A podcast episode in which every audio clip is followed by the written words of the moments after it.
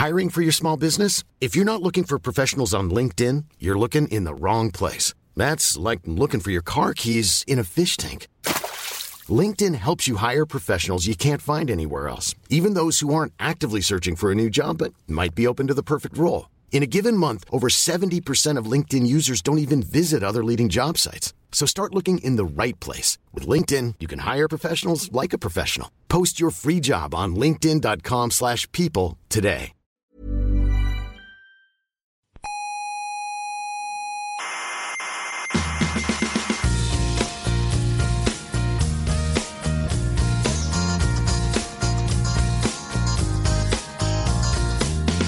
Aquí comienza Coffee Break, la tertulia semanal de la actualidad científica. Y además son muy guapos, muy muy bonitos de rostro, todos los contertulios. Bueno, pero eso da igual, mujer. Bueno, pero si, si son bonitos hay que decir el hombre. Claro, ¿qué más da? O tú, o tú los ves feos. No, no, no. Pues entonces,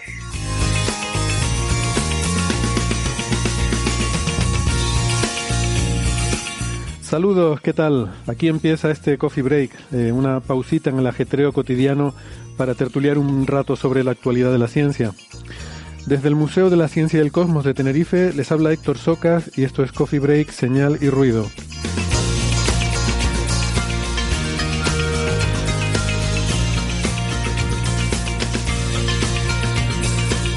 Hoy hablaremos de las vacunas contra la COVID-19 y de las migraciones de un exoplaneta que ahora hemos descubierto que no nació en el sitio actual.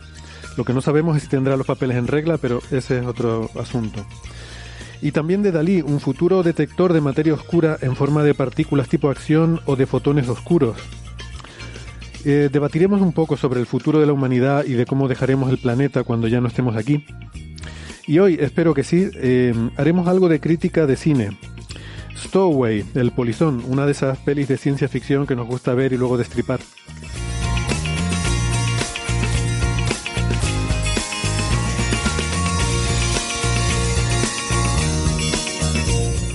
Antes les quiero recordar que además en la radio también estamos en muchas plataformas de internet. Estamos en Evox, en Spotify, en Google Podcast, Apple Podcast, Amazon Music, TuneIn, Lecton y la aplicación de Squid. No dejen de suscribirse que no les cuesta nada y así no se pierden ningún episodio. Tenemos toda la información en nuestra página web que es señalirruido.com, todo junto y con ñ. Y en esa web pueden encontrar todos los audios de nuestro programa y la información sobre cómo seguirnos en redes sociales. Y además están todas las referencias de eh, los temas que tratamos en cada episodio. Eh, en esa web también, como digo, pueden encontrar la información para encontrarnos en redes sociales, que estamos muy activos en Facebook, en Twitter y en Instagram. Y además en Facebook hay un club de fans. Y pueden contactar con nosotros, preferimos el contacto a través de las redes sociales, pero si quieren escribirnos, eh, lo pueden hacer en la dirección de correo oyentes señalirruido.com.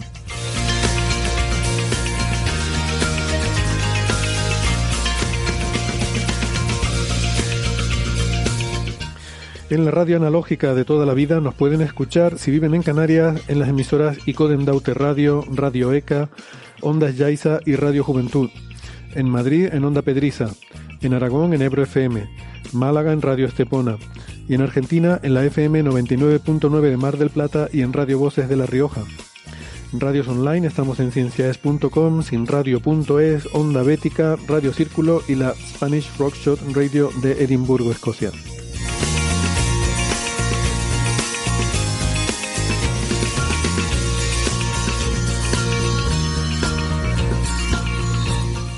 En el programa de hoy me acompaña Francis Villatoro. Hola Francis, ¿qué tal? ¿Cómo estás?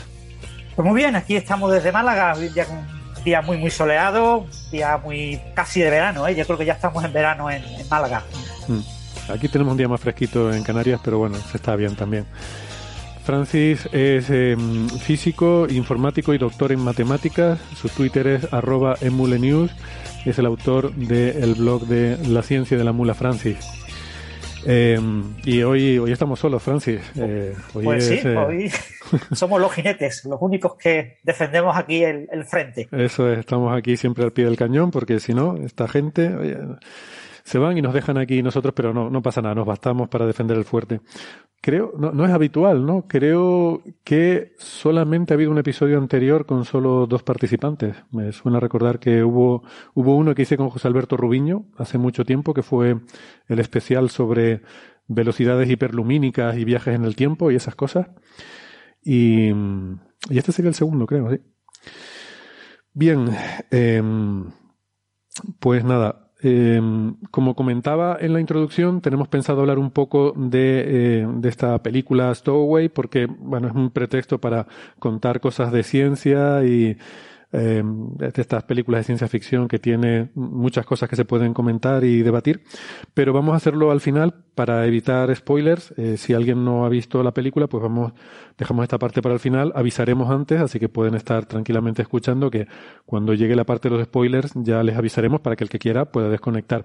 De todas formas, hay una parte de la película que es la que a mí personalmente me, eh, me resultó más chocante y quería comentarla. Entonces, podemos comentar esa parte sin spoilers primero y luego ya el resto mm, ya avisamos antes para que quien quiera pueda desconectarse y seguimos para adelante. Por cierto, que hay una cosa que todos los anglófonos reconocen fácilmente, que es el título, el significado del título de la película. Lo mismo alguno de nuestros oyentes no sabe lo que significa. Eh, Stowaway significa eh, polizón. Uh -huh. Entonces, siendo una película del espacio que se titula Polizón, es que es una nave espacial con un polizón. Exacto. Esa información que te la da el título automáticamente en inglés, en español la tienes que explicar. Sí, sí. Bueno, creo que, me, bueno, me parece que lo dije en la introducción, que es eh, Stowaway, el polizón. Creo que en español el título se ha traducido, me parece, ¿no? O, ah, se ha traducido, ah, no lo sabía. O usan el título en inglés. Yo, yo creo que sí, creo que he visto el polizón en español. Ah, vale, vale. No yo la, la, vi en inglés, entonces no, no, mm. te, no vi la traducción. Sí, sí. Eh, está en Netflix, creo. No sé si estará también, no sé, en, en cines o esta cosa. Creo que no, porque ha sido una película no, de bajo presupuesto, medio independiente. Sí. Que, bueno, la ciencia ficción tiene estas cosas, que con bajo presupuesto a veces se pueden hacer cositas interesantes. y está, bueno, ya lo comentaremos después. Sí, ya lo comentamos. Eh, sección de aniversarios, como siempre dedicada a nuestro amigo Carlos Westendorf, eh, pues no podemos dejar de mencionar el de eh, el Día de la Mujer en Matemáticas, ¿no? que fue el, el, día 12 de mayo y que es un día que ahora está dedicado a Mirzahani, a Mariam Mirzahani, que um, hablamos de ella, lo estaba mirando en el episodio 121 cuando falleció, que lamentablemente falleció muy joven, con 40 años debido a un cáncer. Eh, pues fíjate tú, ya solamente con 40 años, pues ya tenía una trayectoria tan brillante, creo que era considerada, Francis, tú que eres matemático, eh, considerada una de las grandes promesas de las matemáticas eh, contemporáneas, ¿no? Claro, el, el, gran problema que tenemos en, en matemáticas es encontrar mujeres matemáticas jóvenes que hagan contribuciones muy, muy importantes, ¿no? Porque, claro, por porque la brecha de género, perdona, que en ciencia es bastante acusada, en matemáticas creo que es todavía mm, eh, más grande.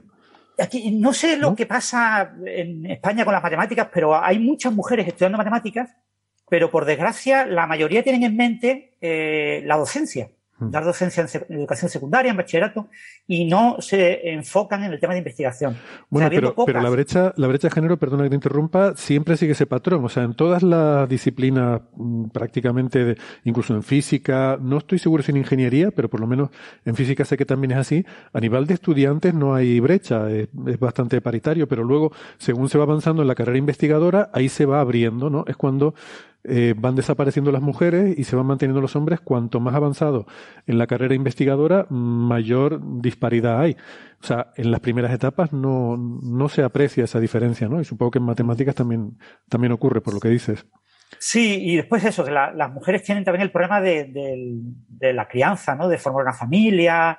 O sea, tú eh, eres muy prometedora, por ejemplo, en una matemática muy, muy eh, brillante y logras grandes éxitos, pues rápidamente logras una plaza en la universidad si logras una plaza en la universidad, pues ya te, has estabilizado, ya tienes un trabajo prácticamente eh, fijo. Entonces, eh, es normal que formes una familia. Pero claro, los primeros hijos, eh, si decides tener hijos, acaban retrasándote mucho la carrera. Entonces, en premios como la medalla Fields, que premian a matemáticos por grandes contribuciones de menos de 40 años, ese límite de 40 años afecta mucho más a las mujeres que a los hombres. Y no, no se flexibiliza porque, por ejemplo, ahora en muchas no, en plazas... La Fields no. en muchas plazas de las que, mm, bueno, en las que, por ejemplo, nosotros sacamos aquí de astrofísica, los candidatos pueden poner en su currículum eh, que han tenido hijos. Lo que pasa es que se aplica, lo pueden pedir tanto hombres como mujeres, ¿no? Pero si has tenido hijos, pues se aplica una, o sea, para, para esos parámetros que tienen que ver con la edad, eh, se, se aplica una corrección al, al, tiempo, digamos, que es como si ese determinado currículum, en vez de haberlo hecho en X años, pues hacen X menos N, eh, donde N es el número de hijos, pues multiplicado por un cierto factor, ¿no? Eh, eso no se está aplicando porque yo sepa, hasta ahora no se ha hecho nunca. No sé si en el futuro, y tampoco recuerdo que la eh, Unión Matemática Internacional se haya, lo haya discutido, ¿no? porque ellos publican las actas de, de sus reuniones. Y, y, aunque hay mujeres, que ha habido una mujer presidenta, pero que fue Dobechi, Gris Dobechi, eh, y ha habido varias mujeres que han recibido otros premios, no la medalla Fields, porque la, IMU tiene otros premios eh, dedicados a la trayectoria completa. ¿eh? De la trayectoria vital son premios, si has trabajado en matemática aplicada, si has trabajado en matemáticas computacionales, en general, en matemáticas generales, etcétera. Tienen varios premios y, y, esos premios sí los han ganado mujeres. ¿eh? Pero son a trayectoria completa. Pero la medalla Fields eh, inicialmente se planteó como un premio para estabilizar a los matemáticos. Imagínate un matemático joven, de veintitantos años, muy prometedor, que está haciendo resultados muy importantes. Eso es lo que se quería premiar. Se quería premiar a esa persona muy, muy joven, de casi menos de 30 años, que hubiera hecho cosas muy importantes para darle un premio antes de que lograra colocarse como profesor en la universidad, porque eso era muy difícil y probablemente su carrera fracasara y hubiéramos perdido ese matemático. Claro, eso que eh, tenía una coyuntura, pues en la década de los 30, 1930, eh, muy interesante, eh, ahora pues ha cambiado mucho, ¿no? Y ahora mismo las universidades cuando tengo un matemático prometedor rápidamente lo contratan y... Claro, y, es que eso te iba a decir, medalla Fields hay una para todo el mundo, ¿no? O sea, si vas a comparar la, la dificultad claro, de obtener una cinco medalla... cada cuatro años. Ajá. O sea, O sea, que... con poquitas. Y, y lo- los medallas Fields en general, ahora mismo muy pocos están obteniéndola por debajo de los 30 años. ¿Eh? Eh, No recuerdo cuántos son, pero puede haber como cinco personas que la hayan obtenido por debajo de los 30 años. La mayoría la están obteniendo entre 30 y 40 años. ¿no? Y ha habido muchos casos de gente que se ha quedado justo en el borde. El más, el más famoso de todos, de los recientes, es Andrew Wiles, por demostrar el último teorema de Fermat. Que cuando publica eh, su primera versión del resultado, tenía menos de 40 años. Pero cuando publica la versión corregida, ya se ha pasado de fecha del Congreso de la IMU, ya ha pasado de los 40 años, ya no puede recibir la medalla Fields. O sea, le dieron un premio honorífico, le dieron un premio especial creado ex profeso para él por esto de que hubiera habido la coyuntura esta de que eh, pasó de los 40 años. ¿no? Pero bueno, Fíjate. es el criterio y nos guste o no nos guste es lo que hay. Como el límite es 40 años, parecería que Mirzahani dijo, bueno, pues ahora ya que ya no, ya no soy elegible para la medalla Fields, pues ya me voy. Ella, ella lo ha obtenido. Ella, Sí, lo- sí, lo obtuvo, ella- es ella es la primera mujer que lo obtuvo. Sí. Y, y bueno, ya tenía un cáncer, lo tuvo en 2014, eh, tenía un cáncer de mama en 2013 y de hecho cuando fue a, a recibir la medalla Fields eh, pidió a la prensa y, y a la IMU que no la agobiaran mucho porque estaba en el proceso de recuperación del tratamiento. ¿no? Ha tenido un par de, de recaídas y esta, la tercera, la última, eh, se la llevó por delante, Mm. con solo 40 años, dejando un par de niños y a su marido eh, y la verdad es que es una pena porque era una matemática muy, muy prometedora. Está, está haciendo cosas muy buenas. La medalla Fields, básicamente, eh, fíjate, se obtuvo por trabajos publicados en su tesis doctoral. Hmm. Por varias conjeturas que logró en su tesis doctoral. Es un trabajo muy, muy, mm, muy pionero en su tra- trayectoria. Es decir, de las primeras cosas es raro que a un, eh, a, un, a alguien que obtenga la medalla Fields le premien por algo que haya hecho en su tesis doctoral. Normalmente se suele hacer en el primer postdoctorado o en el segundo postdoctorado. ¿no? Suelen, ser, suelen ser gente joven, ¿no? Pero en el caso de, de Mirzahani eh, se le dio por, porque publicó tres annals en mathematics, en la revista top del top en, en matemáticas, y se- ahí se publican pues, los resultados más importantes, ¿no? Y logró tres en su tesis doctoral, que es una barbaridad. Mm. Ella trabajaba fundamentalmente en, en- para los físicos, lo, nos gusta verlo desde el punto de vista de los, de los billares, ¿no? El tema de las colisiones de, de bolas en un billar. O tienes un, un billar y consideras eh, el comportamiento estadístico de un conjunto de bolas en el billar que están chocando. ¿no? Claro, eso, eh, lo que es interesante obviamente no es en un billar plano rectangular, ¿vale? Sino en una variedad, eh, eh, una variedad arbitraria en la que tú tienes una serie de trayectorias. Entonces, las bolas siguen una serie de trayectorias y son las trayectorias de energía mínima, son las trayectorias geodésicas. ¿sí? minimizan un cierto funcional asociado a, esa variedad. Y lo que más destacó Mir Sahani es en el tema de variedades hiperbólicas, variedades, digamos, de curvatura negativa. En esas variedades suelen ser variedades no compactas, y entonces había varios resultados para variedades compactas, una variedad compacta básicamente una variedad cerrada. déjame, perdona Francis, que eh, cuando decimos variedades, para el, a lo mejor el público que no esté muy iniciado en la terminología, es un concepto geométrico. Es lo que llaman en inglés eh, manifold. Es como la, geometría del espacio en el cual se está estudiando ese problema. Es como si el billar fuera una especie de superficie curva, ¿no? Sí. Exactamente. Se podría traducir por hipersuperficie, ¿no? Una superficie, la, superficie como tal solo tiene dos dimensiones, aunque están embebidas, ¿no? Aunque están metidas en un espacio tridimensional, la superficie, por ejemplo, una esfera, eh, una esfera en dos dimensiones, solo es la superficie 2D, ¿no? Mm. Que está parametrizada por dos ángulos, latitud y longitud. Eh, de manera genérica, eh, tú tienes hipersuperficies que tienen más de dos dimensiones. Por ejemplo, el espacio-tiempo, el espacio de nuestro universo tiene tres dimensiones. Eh, eh, y el espacio-tiempo tiene cuatro. Entonces, eso ya es más difícil de imaginar, ¿no? Entonces, uno de los problemas que eh, más interesantes en, estudiar en variedades es el tema de las trayectorias cerradas. ¿no? Si tienes un billar, imagínate una dirección en la que tú golpees la bola de tal forma de que rebote en varias paredes y si no hubiera rozamiento, acabe adquiriendo una trayectoria cerrada, una trayectoria periódica. ¿Vale? Que, una trayectoria perfectamente cerrada. Eh, ese tipo de órbitas son muy interesantes y contar ese tipo de órbitas en, en eh, hipersuperficies, ¿no? en variedades eh, era, era conocido, pero no era conocido cómo hacerlo en variedades hiperbólicas. Y entonces, porque son variedades abiertas y son variedades que tienen muchas de sus geodésicas tienden a infinito, conectan infinito con infinito, ¿no? Un punto infinitamente lejano con otro punto infinitamente lejano. Entonces, saber cuáles de esas órbitas son cerradas, obviamente las que son cerradas tienen que ser eh, acotadas, ¿no? ¿no? No pueden llegar a infinito. Mm. Eh, poder contar cuántas hay parecía un problema extremadamente difícil. Y eh, esta mujer obtuvo, Mirzahani obtuvo varios resultados absolutamente sorprendentes, ¿no? algunos realmente por ejemplo, uno de sus resultados más famosos se llama el teorema de la varita mágica, porque utilizaba una nueva herramienta que era como una especie de varita mágica que te hacía magia y lograba resolver, ver, visualizar eh, un problema de cómo contar estas eh, superficies, estas curvas cerradas. Entonces eran resultados realmente muy sorprendentes que llamaron mucho la atención y que por eso hicieron que muy joven eh, se posicionara como una firme candidata al, a la medalla Fields. Mm.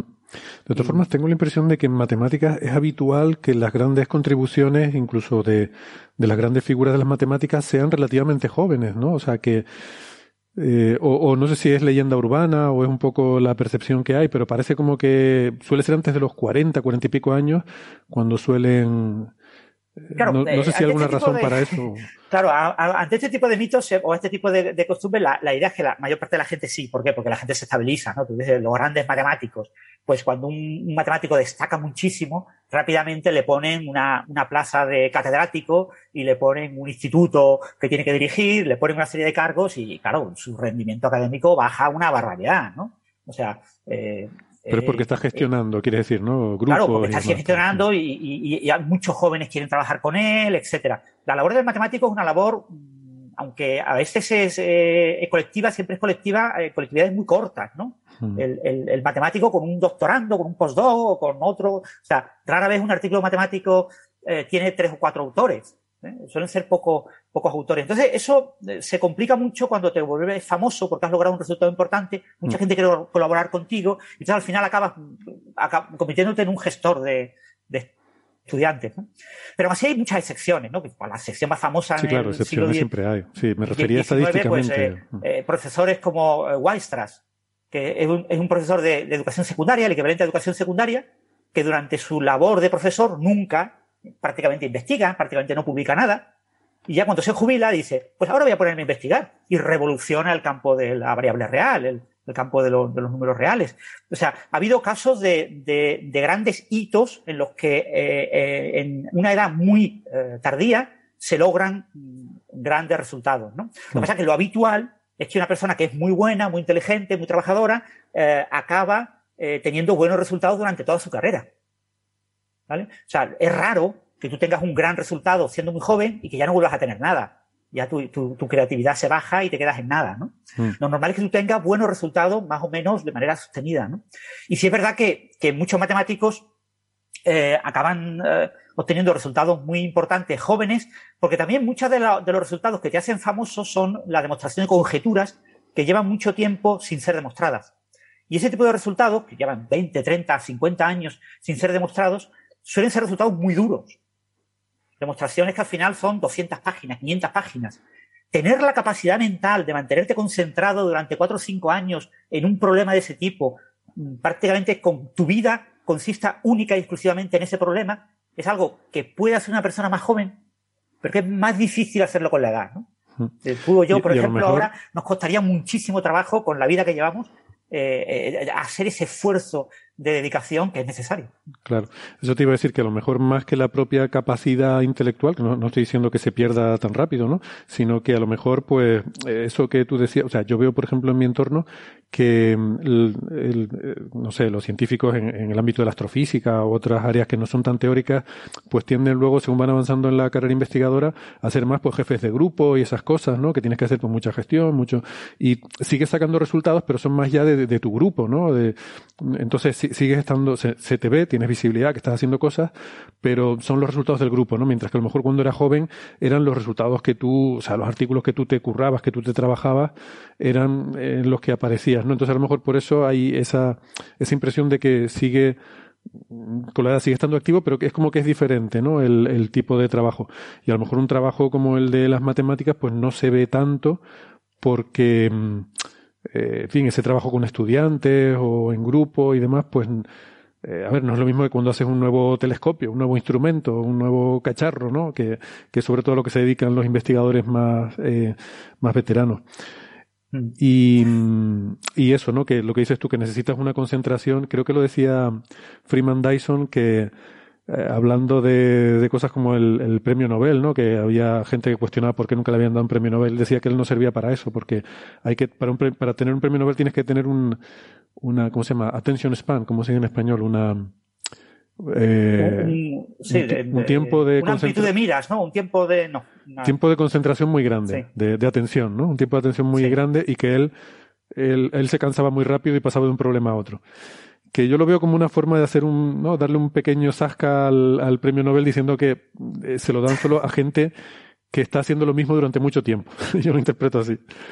Como que dice, tienes que estar haciendo lo mismo mucho tiempo para poder ser candidato a una cosa de estas, ¿no? Y, y a él pues le gustaba ir picoteando de una cosa y de otra, ¿no? Sí. De todas formas, no, es completamente cierto, porque en el Nobel ha habido muchos casos de gente que ha, ha hecho un gran hito y, y, se ha posicionado muy bien para lo que sería un Nobel, pero rápidamente ha dicho, mira, ya me aburre esto, me voy a cambiar, eh, yo qué sé, por el caso de Bardeen, ¿no? Eh, Bardeen saca el, premio Nobel por el, transistor, pero con los grandes problemas que daba Chopley. Chopley estaba, era el que le mandó a hacer eso, ¿no?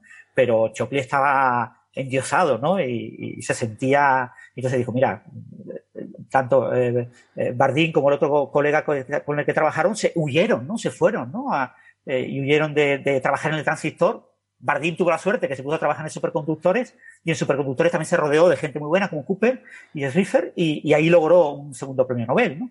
Pero ha habido varios casos de, gente que ha abandonado, eh, bueno, yo diría Mario, muchos casos, ¿no? Porque es duro trabajar toda la vida en eso, ¿no? O por ejemplo el caso de, de, de Creed eh, y Watson, ¿no? Eh, pues Crick abandona completamente el tema del ADN, dice, mira, esto del ADN, yo creo que el futuro está en el cerebro, vamos a dedicarnos al cerebro. Ya, ya me he hartado de, estuvo como 10 años trabajando en temas relacionados con ADN y dijo, mira, ya me he hartado, voy a dedicarme al cerebro, que es un problema más difícil, ¿no? Porque si quiero tener un segundo premio Nobel, tiene que ser eh, en un tema que no tenga nada que ver con la genética. Porque en genética, aunque yo sea el mejor del mundo y haga los mayores avances del mundo, no me van a volver a dar un premio Nobel. ¿no? Hmm. Y, y, entonces tengo que dedicarme a otra cosa. ¿Qué otra cosa? Pues al cerebro. Pues voy a estudiar unos nemátodos y voy a ver cómo su sistema nervioso funciona, lo voy a mapear neurona a neurona. Claro, ese tipo de cosas lo han hecho muchos eh, candidatos a, o sea, muchos que han obtenido el premio Nobel de cambiar radicalmente. Sobre todo cuando, cuando lo reciben relativamente jóvenes, ¿vale? Cuando lo hmm. reciben ya con mucha edad, no, ya tienen la carrera hecha. Hmm. Ya, ya, curioso. Interesante ese caso. Bueno, ¿algo más sobre esto? No, pues decir eso, que es una pena que, que falleciera tan joven, pero que bueno, que tenemos que aceptarlo y que a ver si hay suerte y, próximamente en los próximos años tenemos otra, otra mujer que reciba la medalla Fields, porque el gran problema que tenemos, y, hay, que confesarlo, es que es la realidad, es que hay muy pocas candidatas. O sea, cuando ves tu listas de, candidatas de candidatos eh, a las medallas Fields, cada cuatro años aparecen un mogollón de listas, te encuentras listas en las que puede haber 20 personas, de las cuales eh, dos, tres son mujeres. Mm. Y ponen, y a veces han puesto alguna de esas mujeres eh, diciendo, ¿cómo es posible que quieran poner a una mujer como nueva medalla Fields? Voy a explícitamente buscar una que quizás no sea tan, tan relevante su, pero mira, lo voy a poner ahí para, tener más mujeres, ¿no? Y te encuentras con que hay muy pocas, y lo que nos gustaría es que hubiera como la mitad, ¿vale? Que hubiera como la mitad de mujeres y la mitad de hombres, entonces tendríamos muchas medallas Fields, ¿no? Sí, pero bueno, volvemos a lo que decíamos al principio, ¿no? Parece que es un ámbito en el cual pues hay, hay pocas mujeres, así que a ver si... Eh, en, la investigación de alto nivel hay pocas, mm. eh, y es una pena. Eh, pero yo creo que está, que está cambiando. ¿eh? Yo creo que, que, que no es algo que, que, vaya a ser eterno. Yo creo que, que está cambiando y, y, y, lo acabaremos disfrutando en los próximos años. Muy bien. Bueno, eh, siguiente tema. Eh, uno, una de las cosas que, por supuesto, está en la actualidad mundial eh, en todos los medios de comunicación es, bueno, las diferentes campañas de vacunación que hay en todos los países y hasta hace poco pues tuvo mucho revuelo mediático el, asunto de, los posibles efectos adversos severos que se habían registrado en las vacunas de mm, tanto de AstraZeneca como la de Janssen, efectos muy muy eh, muy poco frecuentes que a veces por cierto, e, en los medios de comunicación decían trombos raros y a mí no me gustaba esa traducción porque es una traducción de rare del inglés que quiere decir infrecuente, pero raros en español tiene un sentido como de extraño, anómalo. Y, y hombre, e, eso genera todavía más inquietud, ¿no? En la forma de contarlo, ¿no? Y la, realmente el sentido que se pretendía dar es que es algo tremendamente infrecuente. Creo que estamos hablando de unos pocos eh, casos por cada millones por eh, cada millón, eh, varios millones de, vacunas administradas, ¿no? Así que son realmente muy, muy infrecuentes y que además, pues ahora sabiéndolo, pues se ha detectado cuáles son los grupos que, que, tienen eh, ese, ese mayor riesgo dentro de lo pequeño que es y además se puede tratar. son cosas que, bueno, sabiéndolo, pues uno puede ir al hospital y se puede tratar ese posible trombo, ¿no? pero bueno, mm, todo esto llevó a, además, casi que de forma eh, casi que por, eh, por legislación a una paralización, a una suspensión de las campañas de vacunación durante un cierto tiempo hasta que se pronunciaran las autoridades correspondientes, que al final se decidió reanudarlas porque los beneficios superan con mucho eh, a, a, los posibles riesgos. Pero claro, em, esa, esa pausa mm, no es gratis. eso genera también un problema, ¿no?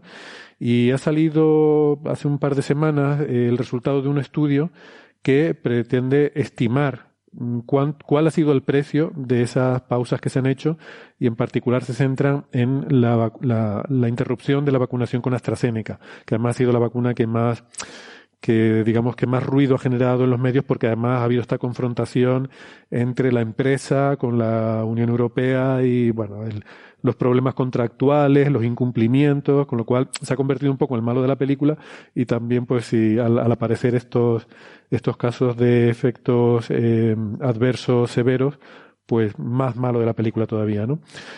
Eh, este es un estudio que han hecho unos investigadores de Francia y de Italia, que además, por cierto, me ha hecho gracia, Francis, no sé si te fijaste en las afiliaciones, que uno de ellos es el Centro para las Matemáticas del Planeta Tierra, eh, uno de los autores, ¿no? El Center for Mathematics of Planet Earth, que me, llama mucho la atención, como si hubiera matemáticas de otros planetas, no sé, o sea, tengo mucho, tengo mucha curiosidad por, por saber a qué se dedica exactamente este instituto y por qué se llama así, pero bueno. Eh... No, no, lo sé, la verdad no lo sé, pero lo mismo es que está dedicado a matemáticas de las ciencias de la Tierra, ¿no? Bueno, puede ser, ¿no? El... Geofísica, etcétera, tiene mucha matemática, todo el tema de meteorología, oceanografía, eh, temas como predicción de tsunami, predicción de volcanes, etcétera, tiene muchísimo de matemáticas y lo mismo se dedica a ese tipo de cosas. Eso, eso tendría sentido, efectivamente, pero ves Centro de Matemáticas del planeta Tierra y dice, bueno, que llama la atención. Pero bueno, tonterías aparte, eh, es muy interesante el estudio porque, em, en, bueno, podemos hacer el spoiler si quieres ya de entrada que concluyen que debido a la alta incidencia que había en Francia, eh, pausar tres días la vacunación, pausarla tres días, conlleva 260 muertes. Y en Italia, que tiene una incidencia algo menor, eh, esos tres días de pausa lleva 130 muertes acarreadas. Claro, tú no sabes quiénes son esas 130 personas, pero eh, matemáticamente, según este modelo, que bueno, creo que es un modelo simplificado, que podemos ahora, si quieres comentar, pero mm, lo que esto nos dice es que ese mal, o sea, yo a mí el resumen de todo esto es que a veces se apela al mal llamado principio de prudencia cuando hablas con gente sobre cosas de, que tienen que ver con esto o con otros temas en los cuales, no sé, eh, eh, eh, alimentos modificados genéticamente, este tipo de cosas, dicen, no, no, pero el principio de prudencia. Pero es que mm, pararte, quedarte quieto, no es necesariamente lo más prudente. Por ejemplo, si tú estás en mitad de una carretera y viene un coche a toda pastilla y no sabes en qué dirección moverte, quedarte parado en la carretera no es lo más prudente. Entonces, quedarte parado, la inacción, es de por sí una decisión que hay que eh, equilibrar con todas las demás a la hora de evaluar los riesgos, ¿no? Hacer nada no siempre es la opción más prudente. Y en este caso, parar la vacunación, está claro que bueno, pues Francis, es que, es que hay gente que ha muerto por parar la vacunación, ¿no? Exactamente, y sobre todo cuando la, Agencia Europea del Medicamento, que se supone que es la mayor autoridad que tenemos en Europa eh, sobre el tema, y que las agencias específicas de cada país eh, deberían de seguir las directrices de la Agencia Europea del Medicamento, eh, ha dicho que no debía de pararse la vacunación de AstraZeneca y que quien haya parado a posteriori la vacunación de AstraZeneca debe de reanudarla cuanto antes también con AstraZeneca. Y sin embargo, agencias como la Agencia del Medicamento Española, pues hacen oídos sordos y dicen, no, no, no, no. No sé por qué. Políticamente no nos interesa. Vamos a parar AstraZeneca y vamos a estudiar nosotros con una pequeña cohorte eh, eh, la posibilidad de meter otra vacuna, por ejemplo Pfizer como segunda dosis. ¿Pero de qué estás hablando? Si tus resultados no van a ser concluyentes. Eh, y eso es una barbaridad. Eso mata a gente. Hay personas que están muriendo por culpa de una decisión de la Agencia Española del Medicamento que tenía que callarse la boca y hacer exactamente lo que dice la Agencia Europea del Medicamento. Porque cuando hacen lo que dice la Agencia Europea del Medicamento, siempre dicen, es que nosotros siempre hacemos lo que ellos dicen. Pero cuando no lo hacen, dicen, no, bueno, es que no lo hacemos. ¿Pero por qué no lo hacéis? Pues no, no lo hacemos. ¿Pero por qué no lo hacéis? La razón es política. Es decir, alguien desde arriba les ha dicho, ahora sí, ahora no. Y eso es lo que no tiene sentido. Si tenemos una agencia española de medicamento útil, tiene que ser una agencia de medicamento que tenga una opinión firme propia y que sea básicamente consensuada con la Agencia Europea del Medicamento. Lo que no tiene sentido es que la injerencia política influya en decisiones estrictamente eh, científicas. Entonces, la, e, este tipo de, trombo realmente pues es una cosa de efecto secundario que es, que es, pernicioso, es, la, es una trombocitopenia, es decir, una reducción del número de plaquetas, eh, acompañada de la formación de trombos. Las, plaquetas, el sistema inmunitario responde contra las plaquetas y eh, en esa respuesta inmune eh, provoca que las plaquetas se unan formando unas estructuras que pueden acabar conduciendo a la formación de trombos. Y es un tipo de trombo que, a diferencia de los trombos normales que provocan todas las vacunas, porque Pfizer Moderna, AstraZeneca, Jensen y todas las demás que nadie lo ha mirado, todas producen trombos. ¿Vale? Es una cosa habitual. En, cuando tú metes a tu cuerpo cosas, es muy normal, con muy baja probabilidad, con muy baja incidencia. Es un fenómeno muy raro, como tú decías antes. Eh, es muy raro. Infrecuente. Es muy infrecuente, ¿vale? pero ocurre, ¿vale? Eh, porque estás metiendo una sustancia externa en tu cuerpo. La estás metiendo por, en la sangre, ¿no? Pero normalmente esos trombos suelen ser tanto venosos como arteriales. Y lo que tiene este fenómeno asociado a AstraZeneca, esta nueva enfermedad, eh, que se llama pues, eh, trombocitopenia inmune inducida por la vacuna, le han puesto un nombre, le han puesto un nombre en alemán. Lo, lo, que tiene este fenómeno es que va acompañado, estos trombos son básicamente venosos, no son arteriales, y eh, ocurren sobre todo en el cerebro y en eh, la parte del intestino, del sistema digestivo.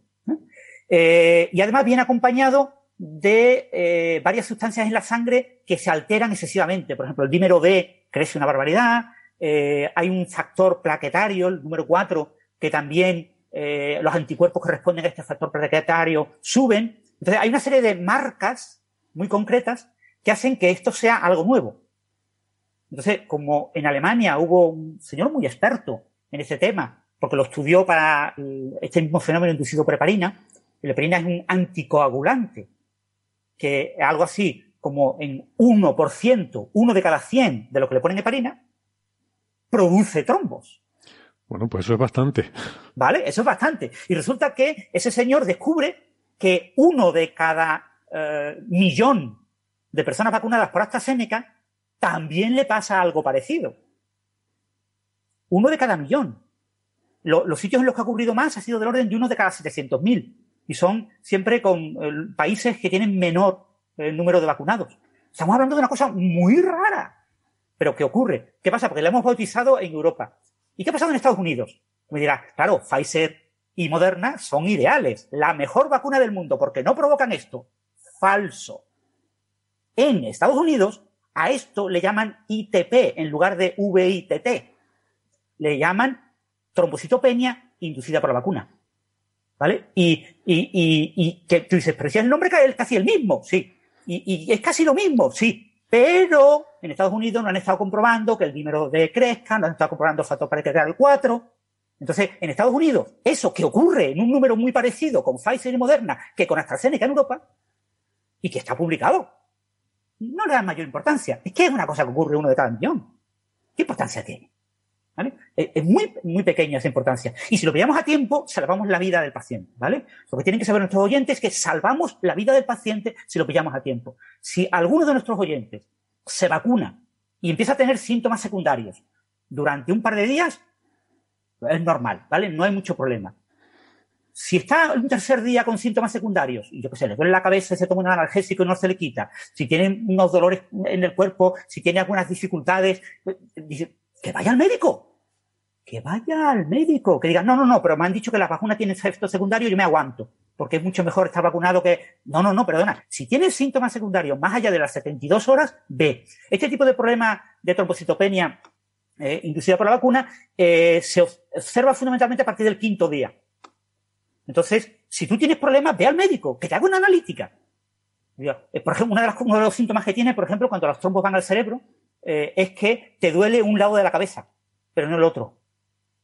Y te tomas un analgésico y te duele más. Te lo tenía que quitar el dolor y no te quita el dolor, te lo refuerza. Y tú dices, pero qué, no, pues, ¿qué hago? Me aguanto. Y mucha gente que dice, pues me aguanto. Y entonces ha habido muchos casos, por ejemplo, de mujeres, sobre todo porque eh, vacunadas con AstraZeneca se vacunó al personal sanitario y en el personal sanitario más mujeres que hombres. Por eso se hablaba de mujeres de menos de 55 años, pero es porque el personal sanitario eran mayores, ¿no? Cuando uno mira los números y los descontextualiza de la población a la que ha sido vacunado, uno observa que realmente no son, no hay tanta diferencia entre que aparezcan mujeres y hombres. Pues una diferencia de orden de 60, 40%, no más. Pero esos números están muy sesgados porque se ha vacunado muchas más mujeres que hombres en ese sector de edad. Pues eh, eh, cuando uno tenga eh, esos síntomas, uno no debe de aguantarse. Es que se ha dado casos de gente que se ha aguantado hasta 14 días doliéndole la cabeza. Dices, mm. sí, es que hay personas que tienen migrañas, que están acostumbradas al dolor, ¿vale? Pero vamos, que te acabas de poner una vacuna y que se, está diciendo por los medios que si te duele la cabeza y no se te quita con analgésico, vayas al médico. Ve al médico. Pero tú vas al médico y el médico te hace una analítica y ve que tienes ciertas cosas subidas de olla y dice, ¿te han puesto la vacuna de AstraZeneca u otra vacuna y te han subido estos niveles? Tú puedes ser un caso de estos. Así que te vamos a poner un tratamiento. Hay, hay tratamientos muy buenos que funcionan, que en 48 horas, 72 horas te han quitado el problema. Si se pilla tiempo. Ahora, si tú vas a los 14 días, cuando ya estás teniendo los trombos y estás teniendo problemas debido a los trombos, pues eso, eh, el tratamiento es que te tienen que ingresar en la UCI. Literalmente. Y te salvan la vida, pero no, no, con una probabilidad del 100%. Están salvando pues, a un porcentaje alto. Entonces, algunas de estas personas que tienen la desgracia de, de que les ocurre esto, no sabemos por qué, eh, esta, esta respuesta, este efecto secundario tan terrible que tienen las vacunas, pues están falleciendo. Pero yo digo, fallecidos muy pocos. Estamos hablando del orden de, de, ese orden, del uno por millón. Mm. Eh, pero, pero de todas formas, muy poquitos. De, de esos poquitos se habla y estamos nosotros hablando muchísimo. O sea, al final, ¿no? llevamos un rato hablando de, de estos trombos inducidos por las vacunas y no hablamos de los fallecidos de no vacunar, que son los grandes olvidados, ¿no? porque pues ese es el, problema que se detecta en este, en este estudio, que ya más o menos lo podíamos ver venir. Este es uno de esos casos, de esos estudios que uno dice, hombre, pues sí, no me sorprende el resultado, pero está bien ver el número. Eh, está bien ver el número porque uno lo podía intuir, pero como siempre hay que hacer las cuentas y hasta que no tienes el número, pues no puedes tener una seguridad de, de por lo menos de por dónde van los tiros, ¿no? Este es un modelo simple, ¿no? El famoso modelo SIR, este, ¿no, Francis? Eh, el SEIR, sí. S-E-I-R, ¿no? Hay susceptibles, hay, eh, ¿cómo eran los? E eran expuestos, eh, infectados y recuperados. Eso es. Este es un modelo estocástico, es una versión estocástica. Y, y este tipo de modelos, mm, seamos sinceros, son modelos muy discutibles. Muy discutibles. O sea, eh, aquí mm, el, el, el, prácticamente hay un único parámetro que lo marca todo, que es un parámetro que tú no puedes obtener mm, por ajuste, por fitting, ¿no? De los datos observacionales, que es el R0, el número de reproducción. ¿Vale? Eh, la tasa de infección. Eso no, no, lo puedes obtener porque es el, el, modelo matemático es tan sencillo que está, eh, no se puede identificar todos los parámetros. Entonces hay una combinación de parámetros que no es identificable y esa combinación de parámetros es proporcional al R. ¿vale? Mm. Entonces el, el R lo tienes que poner tú a dedo. Claro, el R0 está muy bien para eh, un estudio en un entorno controlado, sin entrada-salida de, de, personas y sin que cambie la circunstancia del entorno. ¿Vale? Pero en el momento en el que tienes tú eh, noticias en prensa que condicionan el comportamiento de las personas, que tienes eh, políticos que marcan una legislación diferencial entre unos lugares u otros para controlar los comportamientos. Imaginaos la legislación que hay ahora con las medidas de, de confinamiento y de, y de seguridad eh, contra la COVID de las comunidades autónomas. Cada una tiene unas medidas distintas. Mm. Y ahora tú hablas de, de, España en conjunto. Vale, pues es que no se puede. Ese tipo de modelos, yo en el número, en el número de lo que plantean estos modelos, pues realmente si, si el R es mayor que uno en Francia y es mayor que uno en Italia y uno de estos dos países es un poquito más grande que en el otro, pues en ese va a haber más muerte. Punto pelota. O sea, eh, esto no tiene mayor dificultad, ¿no? Lo que pasa es que eso no es real, no es real, porque en el momento en el que suba el número de muertes, la gente va a tomar medidas, porque se va a publicar en prensa y la gente va a tener miedo y eso va a condicionar. Entonces hay que trabajar con el número de reproducción cambiante en tiempo, un RT. O sea, periódicamente el R hay que reactualizarlo. Y eso, por ejemplo, en ese estudio no se ha hecho, ¿no? Entonces, este tipo de estudios tan simplificados son preciosos para publicar un artículo, pero desde el punto de vista epidemiológico ofrecen muy poca información eh, al, al, experto en salud pública. Esto se ha publicado en una revista Caos, es una revista de matemática aplicada, de sistemas dinámicos, una revista donde de vez en cuando se publican modelos epidemiológicos como ejemplo de sistema dinámico. En, en los modelos epidemiológicos no hay caos. Eh, eh, si en un modelo epidemiológico tú introduces caos, ya la gente especialista en epidemiología te dice que eso no es el modelo epidemiológico. Entonces, eh, los modelos epidemiológicos son todos de punto fijo. Tienen un estado eh, nulo en el que desaparece la, infección y un estado endémico, un estado en el que se mantiene la proporción más o menos constante de, del porcentaje de contagiados entre la población, ¿no? Y se, endemiza la infección. Eh, si tú no tienes esos dos estados, ya no tienes un modelo uh, epidemiológico, tienes otro modelo, un modelo de ciencias sociales que puede tener caos, etcétera. Entonces, este tipo de artículos, pues yo, la verdad, lo, lo, le tengo muy poco aprecio a este tipo de artículos, ¿no? Pues son artículos como muy de matemáticos aplicados, que no son expertos en epidemiología y que mmm, al epidemiólogo no le sirven de nada y a los matemáticos tampoco nos sirven de nada porque no nos dicen nada. O sea, tú miras el modelo y dices, pues sí, te tiene que dar esto. Ah, pues te da que la curvita vaya por aquí o vaya por allá, pues, depende de los numeritos que hayas puesto. Y los numeritos que has puesto, pues dependen de cómo te haya dado por elegirlos. ¿no? Es extremadamente difícil, o sea, es muy, muy difícil saber cuáles son los números realmente útiles. ¿no? Y... Sí, pero la pregunta es, mm, ¿te sirve al menos como orden de magnitud? Porque estas cosas suelen usarse como, digamos, como primer orden, ¿no? Eh, de, como de, el equivalente a una cuenta de servilleta, ¿no? Que te da, claro. te da decir... Como cuenta de servilleta sí sirven. Además, tú, tú mismo has comentado el resultado a tres días. Hmm. Tres días retrasando tres días. Claro, tres días sí tienen cierto poder predictivo y el orden de magnitud sí es el correcto. Pero en la, las imágenes del artículo, si las miras, te, te, plantean hasta 30 días, hasta un mes. Hmm. A un mes esto es basura. O sea, e, este modelo, lo que me diga a un mes, no tiene absolutamente ningún tipo de, de interés porque con absoluta seguridad está mal. Sí, porque las condiciones van cambiando. Claro. O sea, hmm. entonces este tipo de modelos son muy útiles, pero a muy, muy corto plazo y, y, y, bueno, al fin y al cabo, el que tenga el R0 más grande va a tener más muerte. Sí. Y, O sea, no, Además es casi, tienes mucho más. Es que estaba mirando que es casi proporcional en el sentido de que creo que mm. tienen casi el doble de incidencia y le sale, pues eso, 260 muertes frente a 130 en Francia e Italia. O sea, casi escala directamente con, mm. el, con el R0. Esto, esto escala muy bien, o sea, ese tipo de idea, o sea, el cálculo de servilleta es muy fácil, entre comillas, ¿no? Por eso los modelos extremadamente sencillos, el modelo eh, SIR, incluso el modelo SI, eh, predicen este tipo de cosas muy bien, ¿no? Eh, pero ya digo, en el contexto epidemiológico, hoy en día, en salud pública, nadie eh, mira este tipo de modelos. SIR es el que yo pensaba que era este, pero este es SEIR, que es un poquito, es un puntito más de. Normalmente este tipo de modelos suelen tener un estado de muerte, un disease, eh, para eliminar parte de la población, pero no se pone la D en el nombre, salvo que por alguna razón le quieras destacar, hagas algo especial con la muerte. Si la muerte es puramente un sumidero, en el que vas perdiendo población, eh, parte de los recuperados son fallecidos, directamente lo pones como, no lo pones en el nombre, la D. Sí, porque bueno, además es un porcentaje tan pequeño de la población que eh, para este tipo de, cálculos no te cambia significativamente el modelo, el hecho de que tengas en cuenta los fallecidos. Exactamente. Muy bien. Digo, a mí, yo tenía una cierta ilusión por ver a ver en el artículo qué aportaba, si aportaba algo interesante, porque se hicieron eco en agencia SYNC, que son una fuente muy fiable, ¿no? De, de, de, noticias de ciencia. Y, y, bueno, después me decepcionó un poco el artículo porque vi que no, no tenía mucha chicha. Yo, yo, no soy experto en epidemiología, o sea, que nadie se confunda, pero yo sí he leído bastante, es decir, me, me preocupé muchísimo uh, por el tema epidemiológico a principios del año pasado con, con, la crisis que tuvimos y con confinamiento, y ¿qué me hice? Pues leerme libros de texto. Yo me leí libros de texto muy básicos, sin fórmulas matemáticas de epidemiología, para saber el lenguaje, para saber lo que interesa a la gente que se dedica a la epidemiología. Y después me leí libros de matemáticas de la epidemiología.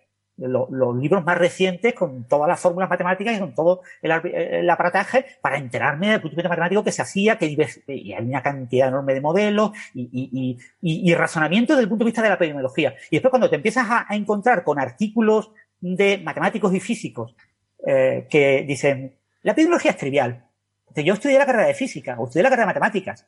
Luego yo ya sé epidemiología. Porque ¿para qué me voy a molestar en leer un libro de epidemiología? Para escribir artículos de epidemiología. Y se ponen a escribir los artículos, te encuentras con que dices, pero estos señores de qué me están hablando. O sea, son artículos, pues sí, unas fórmulas matemáticas y unas cuantas figuritas. Pero después no tienen. Y cuando esos artículos tienen eco en, medios, pues me apena porque eh, a mí me gusta pues que tengan eco, un artículo que, tenga una base, ¿no? que tenga un sustrato eh, epidemiológico y que me recuerde a lo que yo leí de los libros de texto. Sí, pero bueno, en este caso, las cosas. Pero en este caso creo que es importante por el resultado. Quiero decir, no tanto porque sea sofisticado no el procedimiento, la metodología, sino por el resultado. Vamos, yo no, no he visto otros cálculos en este sentido, me gustaría verlos. Eh, pero creo que es importante dar a conocer esto a la gente. O sea, más allá de que esté mejor o peor hecho, o sea, que hay gente que está muriendo, que, que, que tres días estamos hablando, pues a lo mejor no serán 260, a lo mejor son 200 o son 300, ¿sabes? Me, me da igual el número. Pero que hay un montón de gente que está muriendo por pausar las vacunaciones, ¿no? Y eso yo creo que es el, lo que es relevante aquí. Sí, pero fíjate, por ejemplo, que este modelo no tiene en cuenta el factor vacuna, o sea, la, la cantidad de población que hay vacunada ya, eh, no tiene en cuenta que se ha parado la población, por ejemplo, eh, con una dosis, pero no con la segunda. O sea, no tiene en cuenta ni la población vacunada con otras vacunas, con primera y segunda dosis, ni la población vacunada con una sola dosis. Y tú dices, sí, son pocos. No son pocos, el 10%. Eh, ¿Eso es irrelevante? No necesariamente. Quiero decirte, eh, sí, porque está estudiando el efecto... estamos hablando, o Italia, de que se haya vacunado el 1%. Están hablando de que se haya vacunado un orden similar al de España. Entonces, mm. ese tipo de cosas, en un artículo en el que hablas de protocolos sobre vacunas, pues tendrías que tenerlo en cuenta. Sí, pero tienes que, a ver, a lo que voy es que estás viendo el efecto sobre una población que es el 90%, que son los expuestos y, a los que estás vacunando. O sea, si el 10% los ha vacunado, el, eh, es el 10%, pero el 90%, o sea, el número no lo estás queriendo afinar a un nivel del 10%, sino que, mm, bueno, en fin, que, que yo me imagino que esa, eh, esos detalles no creo que influyan mucho en el hecho de que el, si el cálculo te da que hay 200 muertos en Francia, pues no creo que diste mucho de, ese número, ¿no? Por el hecho de que haya un 10% de franceses ya vacunados. Em, o sea, realmente, y de hecho es algo, a veces vemos en las noticias de que no, ahora con la campaña de vacunaciones, pues se ve que las cosas están yendo mejor. Vamos a ver, yo lo que digo a todos los expertos es que hasta que esto no llegue por lo menos un 60% de vacunación, no se va a notar en la progresión de la epidemia el número de vacunados, ¿no? Claro, eh, pero se está notando. O sea, mm, eh, eso, sé, es que eso, esto mm, depende del modelo, pero los modelos que están teniendo en cuenta la vacunación están, teniendo, están notando que cambia el RT efectivo, eh, que cambia la tasa de contagios. y, sobre todo la, y además están notándolo con el efecto de las diferentes variedades es, que son modelos muy complicados, sí, que son modelos que tienen mucho en cuenta muchos factores, que son modelos muy difíciles de interpretar y analizar, que lo mismo a un periodista le cuesta trabajo, pero son modelos que están hechos, se están publicando y estamos teniendo resultados. Hmm. ¿Vale? O sea, no, se puede uno negar la mayor y decir, no existen estos modelos porque no se pueden hacer. No, no. Existen esos modelos, se están haciendo y lo está usando quien lo tiene que utilizar. Que los periodistas no se hacen eco, es el problema de los periodistas.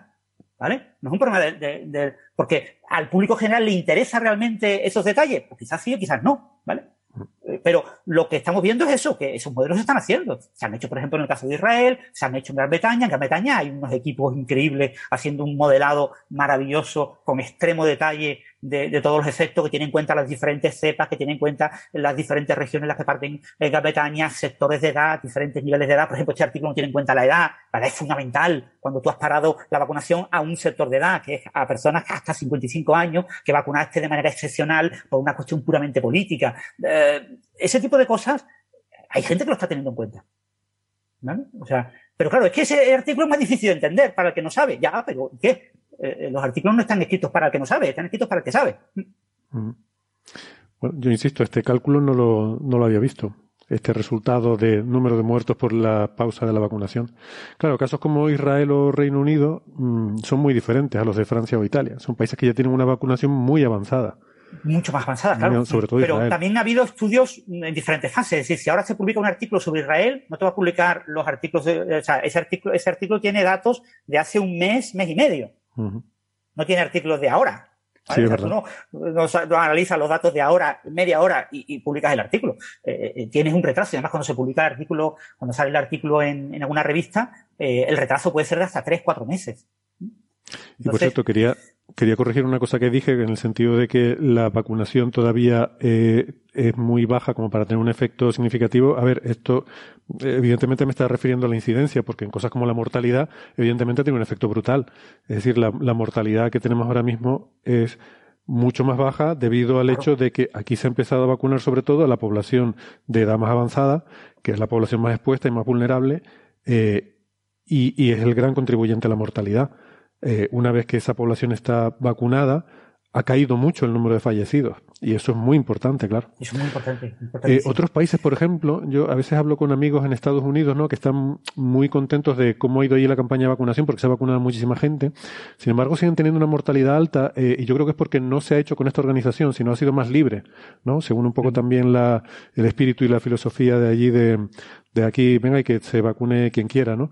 entonces, es cierto que se ha vacunado un porcentaje más grande de la población, pero no se ha hecho, no, no se ha llegado tanto y tan rápido a la población más vulnerable, eh, que, sí que en España, por ejemplo, se, se, ha vacunado en primer lugar y eso ha reducido mucho la mortalidad.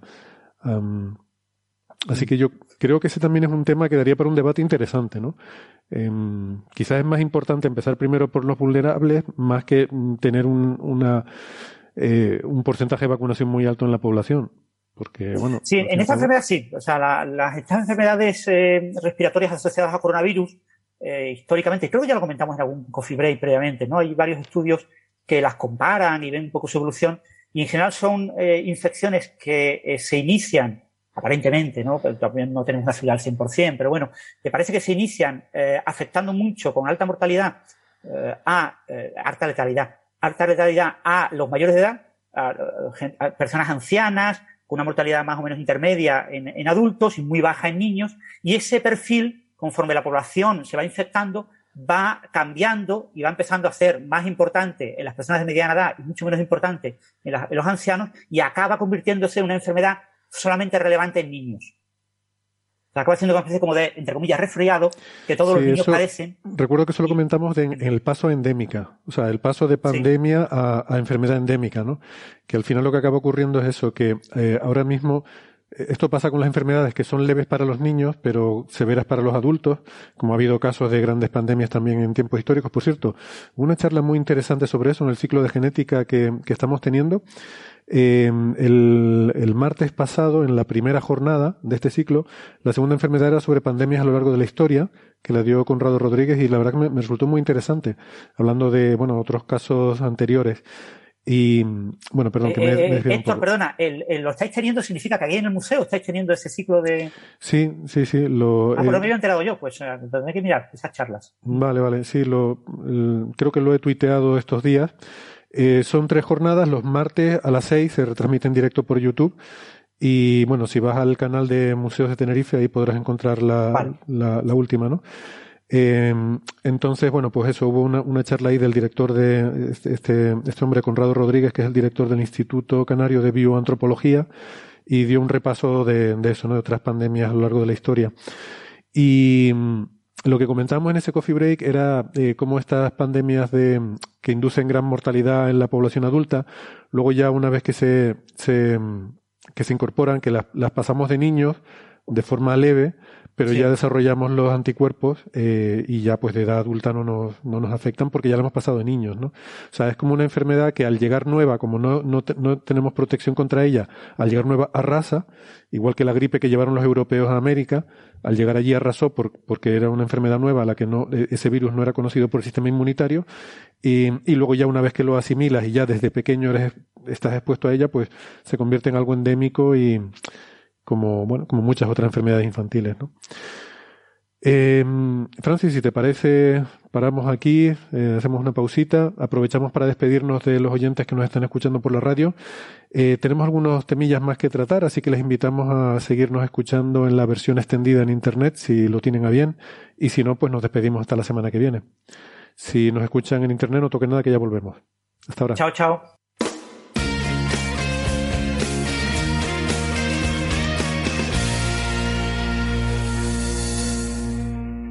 Bien, gracias por seguir con nosotros. Vamos a ir pasando al siguiente tema.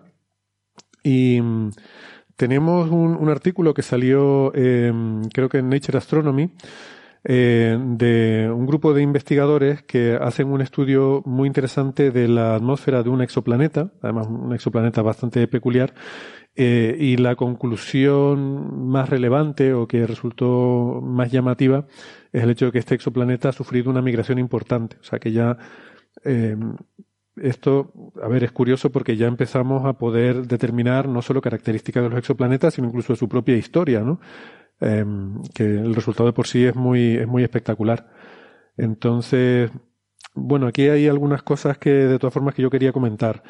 Y eh, lo primero es que me gusta porque eh, además este, este artículo o este estudio, por un par de razones, me toca un poco de cerca. Una de ellas es que las observaciones son de, de colegas del, em, de, eh, italianos, sobre todo, del Telescopio Nacional Galileo, trabajando con un, eh, un, instrumento que se llama Llano B. Eh, este telescopio está aquí en la isla de La Palma, pero no, em, no participan compañeros del IAC, así que es solo de, de bueno, de, de los propietarios, digamos, del telescopio, ¿no? No, no conozco a, a, los autores.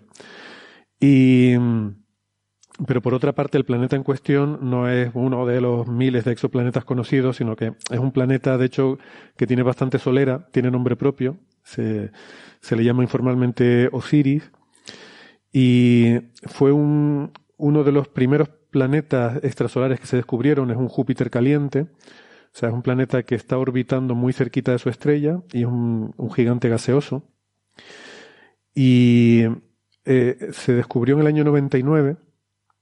Em, y bueno, eh, me, resulta interesante porque conozco al grupo de, descubridores, porque el autor principal, que se llama David Charbonneau, es hijo de Paul Charbonneau, que era un compañero mío en el HAO. O sea, igual que conté la historia de, cuando hablamos de las megafulguraciones, de que la autora Meredith MacGregor era hija de Keith MacGregor, que era compañero mío, bueno, pues este es otro caso. David Charbonneau, que es, eh, bueno, no, tan joven, creo que es como de mi edad, más o menos, quizás un pelín mayor. Y él, él hizo su doctorado allí también en la HAO, mm, justo él terminando en la época en la que yo llegaba, o sea que coincidimos muy poquito tiempo y apenas tuve contacto con él, pero sí con su padre, eh, Paul Charbonneau, que sí trabajaba allí. Y mm, David se dedicaba a cosas de estas de, en su, en su tesis doctoral descubrió este exoplaneta, ¿no? Que es una cosa muy, muy fascinante. Realmente había dos grupos competidores, el de David y, otro grupo. Pero las observaciones de, de Charbonneau eran mejores porque tenía, tenía un eh, tránsito completo. Este fue el primer planeta que se vio transitar, por cierto. Ellos tenían un tránsito completo, mientras que el otro grupo solo tenía la entrada y no estaban seguros pero se enteraron de que estos lo habían observado también y entonces, antes de esperar a completar las observaciones, pues publicaron también su resultado y al final se publicaron los dos artículos juntos en el mismo número de la revista, ¿no? De Astrophysical Journal. Y este artículo del descubrimiento eh, está muy bien porque está, eh, está David Charbonneau, está eh, Tim Brown, que era también compañero ahí en HAO, pero vamos, de los que nos sentábamos a comer juntos de vez en cuando, o sea que es una persona que conozco bien y que además también ha trabajado, eh, eh, de vez en cuando ha tenido que venir aquí a Canarias a colaborar en el, en el observatorio, ¿no? Con otros proyectos. Y luego el cuarto autor de este artículo es Michel Maillot, que fue el premio Nobel de, del año pasado por el descubrimiento de, de los del primer exoplaneta. O sea que, que, que bueno, eh, es interesante el asunto. ¿Qué es lo que, lo que ellos han descubierto en realidad? Es que con este espectrógrafo han podido ver, bueno, perdón, ¿no? Francis, ¿quieres comentar alguna cosa? De, no, no, este pero, en principio aclarar eso, que estamos hablando de un Júpiter caliente, estamos hablando de un Júpiter muy, muy cercano a su estrella, hmm. eh, distancias pues como mucho más pequeñas que la distancia de Mercurio al Sol. Sí, la octava parte. de un planeta tamaño Júpiter, por lo tanto, es una, una estrella, un planeta enorme, gaseoso, al lado de su estrella, y que eso facilita que se haya podido observar los tránsitos, porque eh, cubre una gran parte del, del disco de la estrella y está muy cerca y, y, y, su periodo es de días. O sea, eh, transita tan rápido que por eso era muy, muy buen candidato a, a ser el primer planeta eh, observado por el tránsito. Sí, los primeros planetas que se fueron descubriendo eran Júpiter calientes, porque son los mm. fáciles de descubrir por esto que está diciendo Francis, ¿no? Son grandes comparados con la estrella, con lo cual tapan bastante luz y, y, al, y, calientes porque están muy cerca de la estrella, entonces transitan repetidamente. Este tiene un periodo de 3,5 días, o sea, no tienes que estar esperando un año a que vuelva a pasar, sino que si tú observas cuatro días seguidos, ya seguro que lo ves pasar una o dos veces. Y eh, la órbita es la octava parte de la de Mercurio y el tránsito dura un par de horas. O sea que es algo como muy asequible para observar. No hace falta un satélite, no hace falta Kepler para observarlo. Mm. De hecho, esto se observa desde Tierra con telescopios bastante modestos. Y, y este también tiene la cosa de que es una estrella mm, muy, muy parecida al Sol. Es un análogo solar una estrella muy parecida al Sol y que tiene este, este planeta tan, tan cercano, ¿no? Eso es, importante mencionarlo. De hecho, está tan cerca que se está evaporando. Este planeta está perdiendo su atmósfera y pues no sabemos cuánto va a durar. Seguramente hay cálculos por ahí, pero eh, igual se acaba quedando a lo mejor la parte central densa, pero seguramente esa envoltura gaseosa está a mil grados de temperatura, una cosa así. Pues se acabará perdiendo, sí. Bueno, eh, en este estudio de, de, este grupo italiano, lo que hacen es que tienen este espectrógrafo que es de muy alta resolución y está muy bien preparado para, para medir este tipo de cosas, consiguen determinar eh, varias eh, líneas de moléculas en la atmósfera del planeta. Que esto es muy complicado porque hay que pensar que la forma en la que tú ves la atmósfera del planeta es, tú ves la luz de la estrella, que pasa a través de la atmósfera, o sea, tiene que ser en el limbo, imagínate que el planeta está transitando por delante, pues alrededor del planeta hay una capa de atmósfera que es semitransparente y por esa capa semitransparente pasa la luz de la, estrella. Al pasar por esa capa mm, sufre absorción de algunas moléculas, o sea que eh, se forman líneas moleculares en esa luz que está pasando y nosotros la observamos. O sea, tenemos que distinguir de toda la luz que viene de la estrella, la poquita luz que ha pasado por la atmósfera del planeta, de toda la luz de la estrella que nos está viniendo. El planeta solo tapa el 1% de la estrella. Bueno, pues ese 1% hay que mirar el reborde, que es de donde nos viene esa luz que ha atravesado la capa de la atmósfera. O sea, que realmente hay que hilar muy, muy fino para poder ver esas líneas, ¿no? ¿Qué es lo que hacen aquí? Eh, aprovechan eh, el hecho ah, y además eso también, para más INRI, como son telescopios en tierra, tienes que descontaminar de la atmósfera de la Tierra. Tienes que estar seguro de que la molécula que estás viendo se ha formado en ese planeta y no en la atmósfera de la Tierra. O sea que, imagínense, ¿no? Es, complicadísimo. ¿Qué es lo que, lo que hace? Pues la, la pipeline, digamos, el método de, de, calibración, de reducción de los datos, eh, lo, que, lo que hace es que aprovecha el hecho de que el, como el planeta está tan cerca de la estrella, se mueve muy rápido. Y se mueve muy rápido quiere decir que cuando, eh, cuando empieza a entrar por la parte del principio del tránsito, se está moviendo en dirección, tiene una componente hacia nosotros de velocidad y por tanto hay un desplazamiento de las líneas que creo que es de 15 kilómetros por segundo. Y luego cuando eh, esa velocidad va cambiando, cuando está pasando por el centro del disco ya no hay velocidad, mm, no hay velocidad en la línea de visión, el efecto Doppler es cero, y cuando está mm, por el otro lado, cuando está a punto de salir del disco, tiene una componente alejándose de nosotros. Entonces pasa de 15 kilómetros por segundo acercándose a 15 kilómetros por segundo alejándose en esas tres horas y media que dura el tránsito. O sea que las líneas de la estrella están en reposo, eh, bueno, o no en reposo, pero tienen una, una velocidad fija que no cambia durante el tránsito, esas tres horas y media. La atmósfera de la Tierra está en reposo y nosotros lo que buscamos son líneas que se mueven de menos 15 kilómetros por segundo a más 15 kilómetros por segundo durante el tránsito. Esa es la forma en la que se distinguen las líneas del planeta de las de la estrella. Eh, bueno, es muy complicado y ese es el mérito de, este trabajo, ¿no? Es realmente hilar muy fino en estas detecciones. Em, y entonces, lo realmente interesante es que detectan una atmósfera eh, que es muy rica en carbono, porque lo que encuentran es una serie de moléculas que, a ver si las tengo aquí, hay cinco moléculas básicamente que son, eh, que son agua, cianuro de hidrógeno, metano, amoníaco, glicina, monóxido de carbono y dióxido de carbono. Entonces, todas estas moléculas, el, cianuro, el metano, el, eh, la glicina, el CO2 y el CO son moléculas con carbono. Mm. Y esa composición tan rica en carbono es, em, es peculiar. Em, y la razón es la siguiente.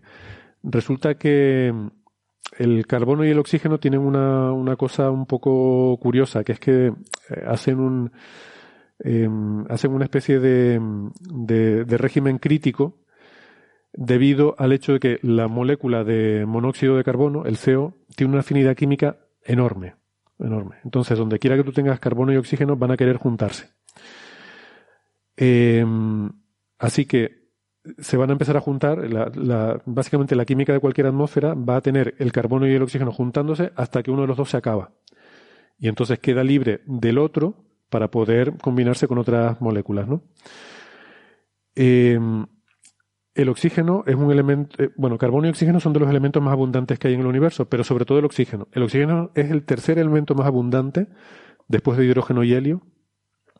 Y de hecho, de los que se forman en estrellas, quitando hidrógeno y helio que, se forman eh, en nucleosíntesis primordial en el Big Bang, quitando esos dos, el oxígeno es el que más se forma en las estrellas. Entonces es más abundante que el carbono. ¿vale? En, la composición solar es casi un factor 2, casi exactamente un factor 2 de oxígeno, eh, o sea, hay el doble de oxígeno que de carbono, ¿vale? ¿Esto qué significa? Que en una atmósfera, digamos, normal, con la composición esperable, tú tendrías eh, todo el carbono cogido en, en CO y no quedaría carbono para nada más, y luego te quedaría oxígeno suelto, la mitad del oxígeno te quedaría suelto que podría formar otras cosas, podría formar oxígeno molecular o podría formar otras moléculas. Entonces, el hecho de que tú detectes muchas moléculas con carbono quiere decir que aquí está pasando lo contrario, que aquí lo que sobra es carbono. O sea, que después de formarse toda la cantidad de CO2 ha sobrado carbono para formar otras cosas. Y eso no es esperable. Y de hecho la composición de la estrella no es así. La composición de la estrella es parecida a la solar, tiene más eh, oxígeno que carbono. ¿Cómo se puede explicar esta sobreabundancia de carbono? Pues por, por cómo se haya formado eh, o sea, cómo fuera la composición de la nube en la región en la que se formó el planeta. Eh, si pensamos, por ejemplo, en el sistema solar, hay una cosa que se llama la línea de nieve, que está más o menos a la altura del cinturón de asteroides, que es la línea a partir de la cual el agua eh, estaría en forma de hielo. Mm, del cinturón de asteroides para adentro hace tanto calor por la radiación solar que el agua se evapora. No, no formaría hielo, se, se sublimaría y, se, desaparece, se evapora. Pero del cinturón de asteroides hacia afuera, el agua forma hielo. Mm, es, suficientemente fría las condiciones como para que forme hielo. Y bueno, pues por eso mm, eh, hay esta abundancia de lunas de hielo, estos anillos en muchos de los cuerpos del sistema solar exterior que no se observan en el sistema solar interior. Entonces, ¿qué pasa? Fuera de la línea de hielo, eh, el agua está, el, bueno, eh, gran parte del oxígeno está combinada con el hidrógeno formando agua, que también es una molécula muy, muy abundante. El, oxígeno tiene mucha afinidad también con el hidrógeno para formar agua. Entonces eso forma hielo si un planeta se forma más allá de la línea de hielo, lo que va a pasar, estos planetas gigantes se forman primero por coalescencia de los fragmentos sólidos y luego según el planeta va, ese planeta va moviéndose por la nube, va, eh, va aglutinando el gas, por su atracción gravitatoria va pillando el gas que hay por ahí. Entonces, la forma en la que probablemente se formó este planeta se piensa que estaba más allá de la línea de hielo cuando se formó. Eh, primero eh, aglutinó un, un interior sólido y luego ya fue eh, capturando el gas que hay alrededor y el gas es el que forma la envoltura del planeta y la envoltura es la atmósfera y es lo que vemos nosotros, ¿no? Entonces, esa envoltura es rica en carbono, ¿por qué? Porque en esa nube ya el oxígeno se había mm, combinado con el agua en forma de hielo. Ya se había perdido, digamos. O sea, el gas era pobre en oxígeno. Con lo cual, cuando el planeta iba pasando por el gas del disco, iba atrapando ese gas. Ese es un gas pobre en oxígeno, con más carbono que oxígeno. Esa es un poco la, explicación. Eh, más o menos queda claro, ¿no? No sé si me he enrollado mucho. No, no, muy bien. La verdad es que queda, queda muy claro que han observado ese, ese, ese comportamiento anómalo de la atmósfera que claramente indica que el planeta pues tuvo que surgir en un sitio bastante lejano. Hmm. Y, eso sería la primera prueba firme y clara de que ha habido migración planetaria, de que un planeta tipo Júpiter ha acabado acercándose a su estrella. También es cierto que, como es obvio, como hemos comentado al principio, si los Júpiteres calientes están perdiendo atmósfera, pues está evaporando, no pueden estar ahí mucho tiempo. Claro. Siendo un Júpiter caliente. Entonces, eh, eh, con toda seguridad han llegado ahí desde lejos. O sea, que ya se sabía de artículos previos que este planeta, casi con toda seguridad, había tenido que migrar desde una región más lejana. ¿no? Hmm. Pero claro, ahora lo que tenemos son unas pruebas muy firmes y muy claras de este espectógrafo eh, sobre que realmente pues eso surgió más allá de la línea de hielo, como has comentado. Sí, de hecho, esto en realidad ya se sabía. Hay un artículo de Brewer et al. de 2016 donde hablan justamente de este, de este tema de la, eh, la, abundancia relativa de carbono y oxígeno en las atmósferas de exoplanetas. Eh, estudia el caso de varios de estos planetas y entre ellos este, Osiris, que bueno, él no lo he dicho, pero el nombre el nombre real de este planeta es HD 209458b, eh, ¿vale? El HD 20 es el nombre de la estrella y B es el, el, sufijo de que es el nombre del planeta. Pero bueno, vamos a llamarlo Osiris para entendernos. Y en este artículo pues ya hablan del caso de Osiris, en ese artículo anterior de 2016, y en el ya apuntan que tiene una sobreabundancia de carbono respecto al oxígeno y que eso apuntaría a una formación más alejada. Mm, este artículo, digamos que aporta mm, mucha mayor riqueza de detalles y de datos, pero quizás la forma en la que se cuentan las cosas en, la nota de prensa, en los medios de comunicación y tal, a lo mejor da la impresión de que esto se ha descubierto ahora como algo nuevo, pero como decía Francis, realmente ya se sabía, incluso esta idea del, de mirar el carbono y oxígeno ya, ya se había hecho, ¿no? Pero bueno, esto es más... Em, es una visión más detallada de, ese proceso. Al parecer, em, la, los modelos de atmósfera de este planeta, lo que son compatibles con una formación entre lo que sería la, línea de hielo, de hielo de agua, y la de hielo de monóxido de carbono, que estaría, pues, para esta estrella, creo que a unas 5 unidades astronómicas. Em, o sea que debería haberse formado entre unas dos y media y cinco unidades astronómicas. Las distancias son las mismas que para el Sol porque es una estrella muy parecida a la solar. O sea que. Pues eso son distancias, digamos, entre la órbita de Júpiter y la de Saturno, más o menos. Eso sería entre el cinturón de asteroides y la de Júpiter. Y, la de Júpiter, sí, un poco más de la de Júpiter, sí. O sea, se podría haber formado más o menos donde está Júpiter, pero de alguna forma ha acabado acercándose más a su estrella, lo cual implica que debe haber otros perturbadores, debe haber otros objetos en ese sistema planetario, ¿no? Porque eh, para cambiar esa órbita de ese objeto no puede ser solo un sistema de dos cuerpos, ¿no? Un sistema de dos cuerpos estaría, se habría quedado en el mismo sitio donde estaba. Em, está a 150 años luz de la Tierra este, este planeta. Es muy interesante eso de estos puntos críticos ¿no? que ocurren con algunas moléculas como el monóxido de carbono. Yo tengo una anécdota que me pasó algo, algo parecido, algo parecido no, me pasó algo relacionado con esto en un trabajo que estaba haciendo sobre un, problema eh, que tiene que ver con la, con la abundancia química de algunos elementos en el Sol. Parece mentira, pero la composición química del Sol pensábamos que la sabíamos bien, pero en los últimos 10 años se ha cuestionado, ¿no? Hay, hay ahora unos, eh, una serie de grupos que están reivindicando una revisión a la baja de las abundancias de metales en el Sol en un factor 2 y hay cierto, cierta polémica con eso. Parece que la cosa va convergiendo a una especie de valor intermedio, que no era ni tan altas como pensábamos antes en los años 80, ni tampoco tan bajas como estos nuevos grupos, ¿no? Pero bueno, es un tema en el que he trabajado y, eh, eh, bueno, eh, tuvimos una estudiante de doctorado, Andrés y yo, que leyó la tesis el año pasado sobre, sobre este tema. Y bueno, en un artículo anterior, mm, se me había ocurrido la idea de hacer esa medida en una mancha solar por el hecho de usar la polarimetría, que podía ayudar a resolver ahí algunas ambigüedades. Em, y entonces, bueno, eh, envié el artículo a la revista, sacábamos un determinado valor, que recuerdo que estamos peleando un factor 2 arriba o abajo, ¿no? Y mm, resulta que el referí de la revista se dio cuenta de algo que yo no había tenido en cuenta, que por cierto el referí es Tom Aires, que es un, eh, un, investigador, la verdad que muy, a, mí me gusta mucho sus trabajos, ¿no? Es un tío muy, con ideas muy, muy brillantes, y él se identificó en el, en el informe referí, dijo, no, soy, soy Tom Aires y tal, y porque como eh, es alguien con el que había tenido conversaciones previas sobre el tema, porque también trabaja en ese asunto, pues bueno, para poder hacer alusión a esas cosas de las que hayamos hablado, pues decidió identificarse, ¿no? Y me dijo, dice, no, esto está muy bien, pero no has tenido en cuenta que en una mancha solar, al ser más fría, al ser una atmósfera fría, 2000, 3000 grados puede tener una mancha solar, tienes moléculas. Y en particular tienes que tener en cuenta la formación de monóxido de carbono, que yo no lo había tenido en cuenta. Entonces dice, eh, se te va a formar monóxido de carbono hasta que todo el carbono se haya agotado y por tanto la abundancia de oxígeno que tú estás midiendo, como yo estaba midiendo una línea atómica, dice, estás midiendo solamente el oxígeno atómico, que es solo el que queda libre después de toda la formación de monóxido de carbono. Dice, pero no te preocupes porque como esta línea tiene esta afinidad tan grande, no hace falta hacer cálculos sofisticados de equilibrio químico, sino dices, ¿cuánto carbono hay? Pues la abundancia de oxígeno que te sale, le tienes que sumar la de carbono, porque tienes otra cantidad adicional de oxígeno que está eh, sumada con la del carbono, ¿no?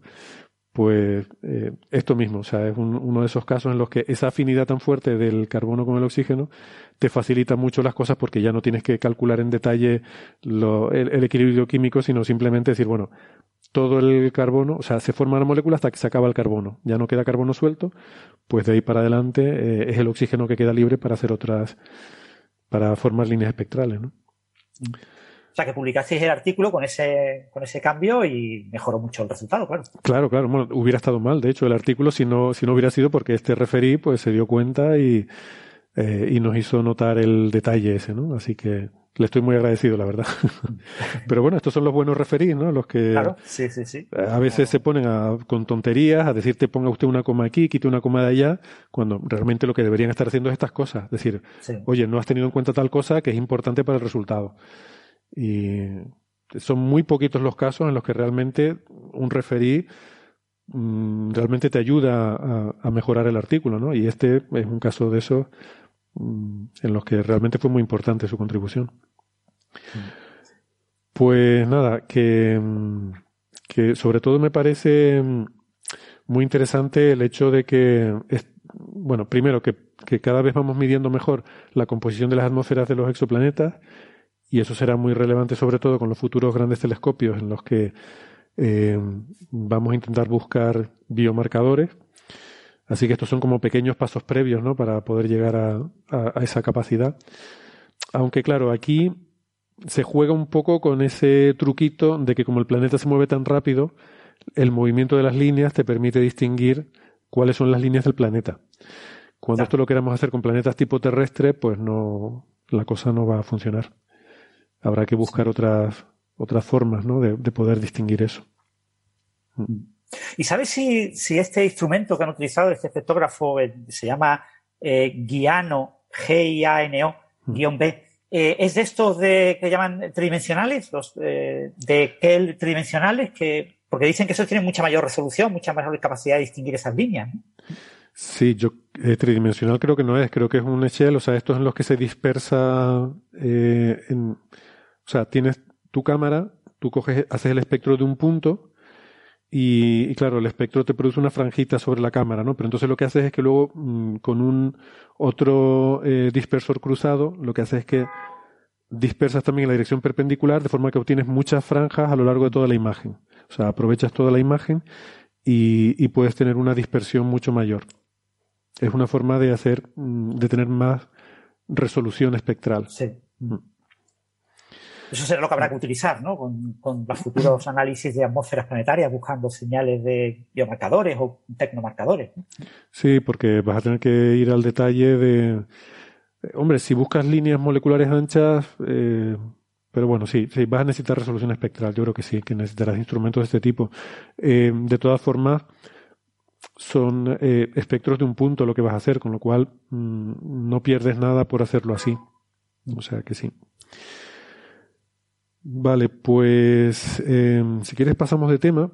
Sí. Y el siguiente es uno que, que es de aquí de la casa, eh, un, un, trabajo que, que, me pareció muy interesante. Es una propuesta, un artículo que se va a publicar en el Journal of Cosmology and Astroparticle, JCAP. Em, y bueno, de hecho creo que ya ha salido la versión electrónica. Ya ha salido, sí, ya ha salido. Eh, se titula Un telescopio de materia oscura para sondear la banda de 60, perdón, de 6 a 60 gigahercios. Y es un artículo que lo firma eh, un investigador de aquí, del Instituto de Astrofísica de Canarias, que se llama Javier de Miguel. Y por eso, bueno, pues eh, me llamó la atención y lo quise sacar, aparte porque nos daba pie a hablar de estas cosas que siempre nos gustan, ¿no? De acciones y fotones oscuros y estas cosas que Francis nos podrá contar lo que son. Pero me llamó la atención porque yo no, no conozco a Javier, la verdad. Eh, y bueno, este es un sitio grande, ¿no? A veces hay gente que no conoce. Entonces, cuando fui a buscar información, me di cuenta que es un estudiante de doctorado. Y mm, es un estudiante que trabaja, su supervisor se llama Roger Hoyland, que es un, em, un experto en técnicas de, de observaciones de radio. Y, y, trabajan con José Alberto Rubiño en el experimento Quijote para medir el fondo cósmico de microondas. Y por eso me sorprendió mucho que publicara Javier este artículo que tiene una vertiente teórica muy fuerte y mm, me impresionó mucho porque es único autor. Entonces, bueno, ya que un estudiante publica un artículo como único autor, eh, un, doctorando, pues es bastante impresionante. Pero bueno, al leer el artículo eh, me, impresionó todavía más. No sé tu opinión, Francis, por el. Sí, la verdad es que sí, está muy bien trabajado el artículo. El bagaje teórico que muestra, además de su, supervisor, insisto, de hecho creo que Roger es un ingeniero. Eh, o sea, de lo que sabes de, de, instrumentación de radio. Eh, toda esta parte teórica, pues supongo que, que es cosecha de, de, Javier de Miguel. Y lo que hace es diseñar un, un experimento un eh, se llama aloscopio eh, bueno es medio es una combinación de aloscopio y telescopio pero bueno ahora ahora hablaremos de eso. Que lo que pretende es eh, detectar un tipo de partículas que podrían ser materia oscura en un cierto rango de masas que son estas partículas tipo acción que ya las hemos mencionado alguna vez verdad Francis que exactamente. Mm. son el, candidato más firme para muchísima gente de, para materia oscura no aquí hay dos, dentro del modelo estándar, eh, lo más, lo que menos toca el modelo estándar, lo que mm, casi es una predicción del modelo estándar, lo que pasa que hay mucha gente a la que no le gusta eso. A mí sí me gusta decir que es una predicción del modelo estándar, ¿no? Eh, es la acción. lo que pasa es que ya no puede ser la acción QCD, tiene que ser una, partícula tipo acción. Y, bueno, y este tipo de haloscopios también permite estudiar fotones oscuros. Mm. Y el fotón oscuro también es como la extensión más natural del modelo estándar, es añadir otro, otra simetría U1, otra simetría parecida del fotón, y eso es lo que predicen todas las teorías de gran unificación. Mm. los grupos grandes, cuando tienes un grupo de simetría muy grande y lo rompes, lo que te salen son muchos pequeños de tamaño 1, unos pocos de tamaño 2 y unos pocos de tamaño 3. ¿no? El modelo estándar tiene uno de tamaño 1, uno de tamaño 2 y uno de tamaño 3.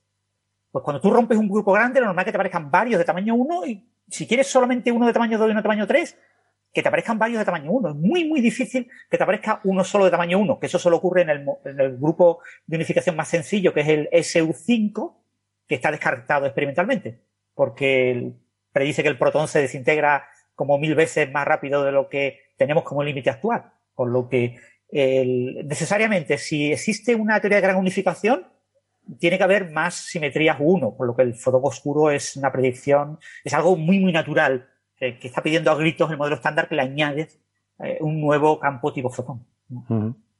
La predicción de acción en el modelo estándar, si, recuerdo bien cuando hemos hablado de esto, decías que era para mm, corregir el problema este de la, simetría CP de carga paridad que en la interacción débil se viola eh, y entonces eso debería implicar también una violación en la interacción fuerte, pero no la interacción fuerte no viola esa simetría CP, ¿no? Exactamente. No, observacionalmente eso daría una señal muy muy clara, que sería un momento magnético anómalo del, del neutrón que no se ha observado, que los límites actuales están muy por debajo de lo que predice la, el modelo estándar. ¿eh? Eh, por supuesto, mm, si, si añades la acción, esos límites bajan como 10 órdenes de magnitud más abajo y todavía ahí no hemos llegado, ¿no? Pero eh, no, no observamos algo que teníamos que observar y por lo tanto eh, tiene que haber algo que corrija ese problema. Y en teoría cuántica de campos, para corregir un problema tienes que añadir un campo. Y un campo lleva asociado una partícula. Entonces, eh, te tiene que aparecer una partícula de alguna forma, ¿no? Y la partícula que sale es la acción QCD.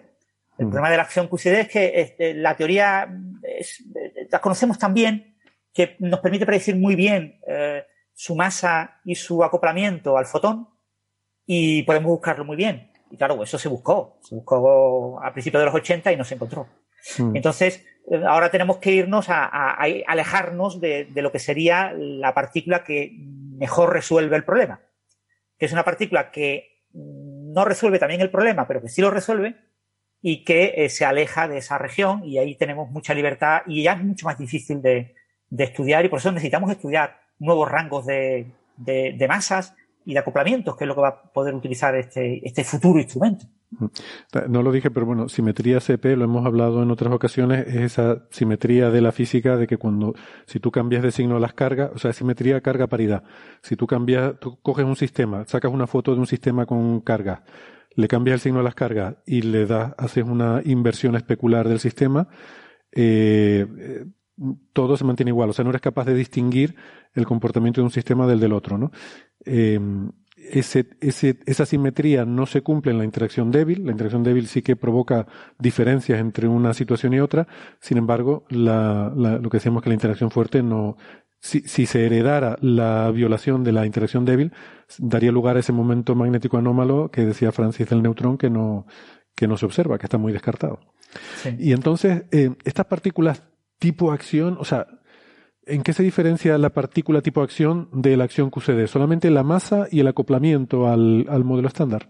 Claro, tienes mayor libertad. O sea, el, eh, la, la, la, el acción, eh, la acción en la teoría QCD eh, surge como una partícula de, de Majorana, eh, perdón, he dicho Majorana, eh, un bosón de Goldstone. O sea, esto es parecido al bosón de Higgs. Cuando tú tienes una simetría y se rompe la simetría, en el, a baja energía tienes la simetría rota y te aparece un campo que se te expresa como una partícula. si la simetría es una simetría global, como ocurre con la simetría CP fuerte, que es una simetría eh, digamos, que no cambia de un punto a otro del universo, sino que es una simetría asociada a la propia teoría. Las simetrías globales no gustan, de hecho, en teoría de cuerdas, una de las predicciones de las conjeturas del pantano es que no existen en la física las simetrías globales, pero la simetría CP fuerte se comporta como una simetría global. ¿vale? Y, esa simetría global, cuando se rompe, eh, da lugar no a una partícula tipo bosón de Higgs, sino a una partícula tipo bosón de Goldstone. Los bosones de Goldstone de manera natural tienen una masa cero, pero se puede, por correcciones cuánticas, darle una masa muy pequeña. Entonces, son partículas tipo Higgs, pero de masa muy pequeña.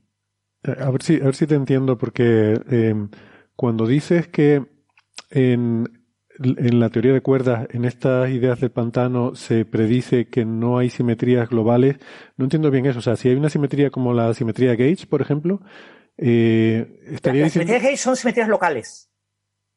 O sea, eh, recordemos el electromagnetismo. En el electromagnetismo, eh, tú tienes, eh, eh, tú coges la ecuación de Dirac para el electrón y, te das cuenta de que lo que tú puedes medir observacionalmente son probabilidades, es decir, la amplitud de probabilidad al cuadrado. Por lo tanto, tus medidas observacionales son compatibles con una fase. El electrón podría tener una pequeña fase compleja. Esa fase compleja no es medible, por lo tanto puede ser arbitraria. Entonces tú tienes dos opciones. Una opción, fijar esa fase de manera global en todos los lugares del universo. Todos los electrones del universo tienen la misma fase. Eso tiene un problema, y es que si eh, fijar esa fase por alguna razón fuera dinámica, es decir, si eh, eh, el resultado de, qué ha ocurrido hubiera ocurrido por alguna razón física, hubiera sido imposible que todos los puntos del universo tuvieran la misma fase. Entonces lo que pide a gritos la teoría es que esa simetría sea local, que yo pueda ajustar la fase en cada punto del espacio-tiempo de manera diferente. Pero si yo puedo ajustar de manera diferente la fase en cada punto del espacio-tiempo, tengo que añadir un término, un término que corrija eh, la, violación de la simetría. Y ese término es el electromagnetismo. Entonces, a partir de la ecuación de Dirac, yo deduzco, me aparece de manera natural el campo electromagnético. No lo tengo que meter. Por el hecho de que el electrón tenga carga, automáticamente me sale eh, esa, ese campo, que es un campo descrito por una simetría gauge, una simetría eh, local, asociada a la fase de la función de onda, entre comillas. ¿no? Entonces, eso es la manera en la que explicamos ahora mismo todas las interacciones gauge. ¿eh? Las interacciones gauge son simetrías locales. Vale, yo pensaba que la simetría gauge estaba, nos estamos desviando un poco, perdón, pero ya aprovecho y, te, uso de profesor particular. Yo pensaba que las simetrías gauge estaban, eran como por ejemplo la de electromagnetismo, que tú tienes em, un potencial que puede tener una constante aditiva que mm, no, que no es relevante para eh, porque al final los campos, que es lo que tiene eh, incidencia sobre la física, son el gradiente del potencial. Por lo tanto, cualquier constante que tú añadas al potencial, al hacer el gradiente, se anula. Y entonces hay infinitos potenciales, ¿no? Con diferentes constantes que tú puedes añadir, que son, eh, pensaba que eso es una simetría gauge. Claro, eso es una simetría Gauge clásica, o sea, ese es el origen de la simetría Gauge, pero si te fijas, en el caso del potencial eléctrico no lo ves porque lo que puedes añadir es una constante, solo tienes esa libertad. El cero de potencial tú lo puedes elegir, ¿no? Como el potencial mm. gravitatorio, ¿no? Yo, yo, puedo mm, calcular, pues, la velocidad, cómo se acelera una piedra que cae, asumiendo, pues, que el campo gravitatorio en el suelo es cero. Y, solo teniendo en cuenta la altura de la piedra sobre el suelo. Y eso me da un buen resultado. Eh, pero, eh, si te fijas en el electromagnetismo, ¿qué pasa con la simetría Gauge aplicada al potencial vector? Porque, claro, el campo magnético proviene de un rotacional de potencial vector. Hmm. El campo eléctrico proviene de un eh, gradiente del campo escalar. ¿Mm? El campo escalar está, eh, la simetría Gauge implica un, valor constante que puedo mover, pero en el caso del potencial vector, yo puedo añadir un, un gradiente de, cualquier función. Un vector hmm. que tenga, eh, que sea de tipo gradiente porque su rotacional va a ser cero. Entonces, eh, al poder añadir eso me da una libertad que ese, ese campo que puedo añadir puede variar en cada punto del, espacio. ¿Vale? Es una función genérica que puede variar. Y, entonces, intrínsecamente, lo que está pidiendo a gritos el, el clásico es una simetría eh, gauge. Las simetrías gauge son simetrías de tipo redundancia, ¿vale? O sea, lo que, lo que significa físicamente eh, una simetría gauge es que eh, las ecuaciones son más sencillas y mejor se pueden trabajar mejor eh, cuando yo introduzco campos ficticios que no existen. Entonces, eso se ve maravillosamente bien en la gravitación, la teoría de Einstein. La teoría de Einstein también se puede interpretar como una teoría Gauge y, los grados de libertad de la, gravitación son dos. O sea, en cada punto del espacio-tiempo, eso se ve muy bien con las ondas gravitacionales, que tienen básicamente dos grados de libertad, dos polarizaciones. Sin embargo, cuando tú miras el tensor métrico, dice, las ecuaciones de Einstein resuelven el tensor métrico. El tensor métrico es una matriz de 4x4 simétrica. tiene 10 valores distintos. Pues de esos 10 valores, 8 son basurilla. 8 se pueden calcular a partir de 2. Y eso es lo que significa la simetría gauge. La simetría gauge es una redundancia. O sea, eh, tengo mm, más, pongo en cada punto del espacio-tiempo más información de la necesaria porque así puedo escribir las ecuaciones de manera más bonita. Y, y, en este caso, pues eso, lo que tú comentabas del, del, electromagnetismo, en el electromagnetismo tengo la posibilidad de añadir un, valor constante y un, campo vectorial adecuado, ¿no? y, y, si, y, eso me da una libertad en cada punto del espacio-tiempo. Puedo cambiar en cada punto del espacio-tiempo el, el, campo. Claro, de hecho, incluso el potencial eléctrico, yo puedo añadir una constante diferente en cada punto del espacio y sería local también. Eh, porque luego, ah, no, no, no, tengo que hacer, no, tiene que ser el gradiente cero. o sea, los campos eléctricos y magnéticos no existen, ¿vale? En el caso del campo electromagnético ideal que se parezca a un campo eléctrico, eh, no puedes cambiar la diferencia potencial en cualquier punto. Claro, claro, sí, sí. tiene que ser, el gradiente tiene que ser cero, porque es lo que, lo que es el campo, sí. Bueno, pues volvemos a esto entonces, al artículo de Javier de Miguel. Eh, sí, estábamos hablando exacto de las acciones, ¿no? Y las partículas de tipo acción. Eh, estaba explicando lo que son estas partículas. Sí, eso que eh, este tipo de observatorio hoy en día ya lo que buscan siempre son partículas tipo acción. O sea, cuando de manera genérica yo digo acción, me estoy refiriendo a una ALP, a una Action Light Particle, ¿no?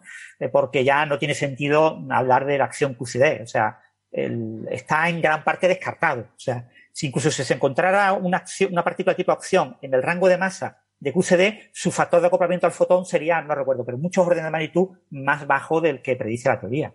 Mm. Entonces, eh, habría que, lo mismo hay que, hay corregirlo, hay que buscar algún mecanismo. Una vez que se descubra, ya veremos cómo tenemos que afinar las cosas, ¿no? Esto no siempre es fácil. Fijaros lo que ha pasado con la masa de los neutrinos. Todavía no tenemos ni idea del origen de la masa de los neutrinos en el modelo estándar. ¿eh? Sabemos que los neutrinos tienen masa, pero no sabemos por qué. O sea, no sabemos el mecanismo. Dice, sí, hay muchos mecanismos propuestos, ya, hay, hay muchos. Pero ¿cuál de ellos es el bueno? No lo sabemos. Pues con eh, la partícula LP vamos a pasar eso. Una vez que la descubramos, nos encontraremos que habrá varios posibles mecanismos que expliquen sus propiedades en función de cuáles sean, y ahora habrá que tratar de ver cuál de ellos es bueno haciendo un estudio específico, haciendo física de acciones.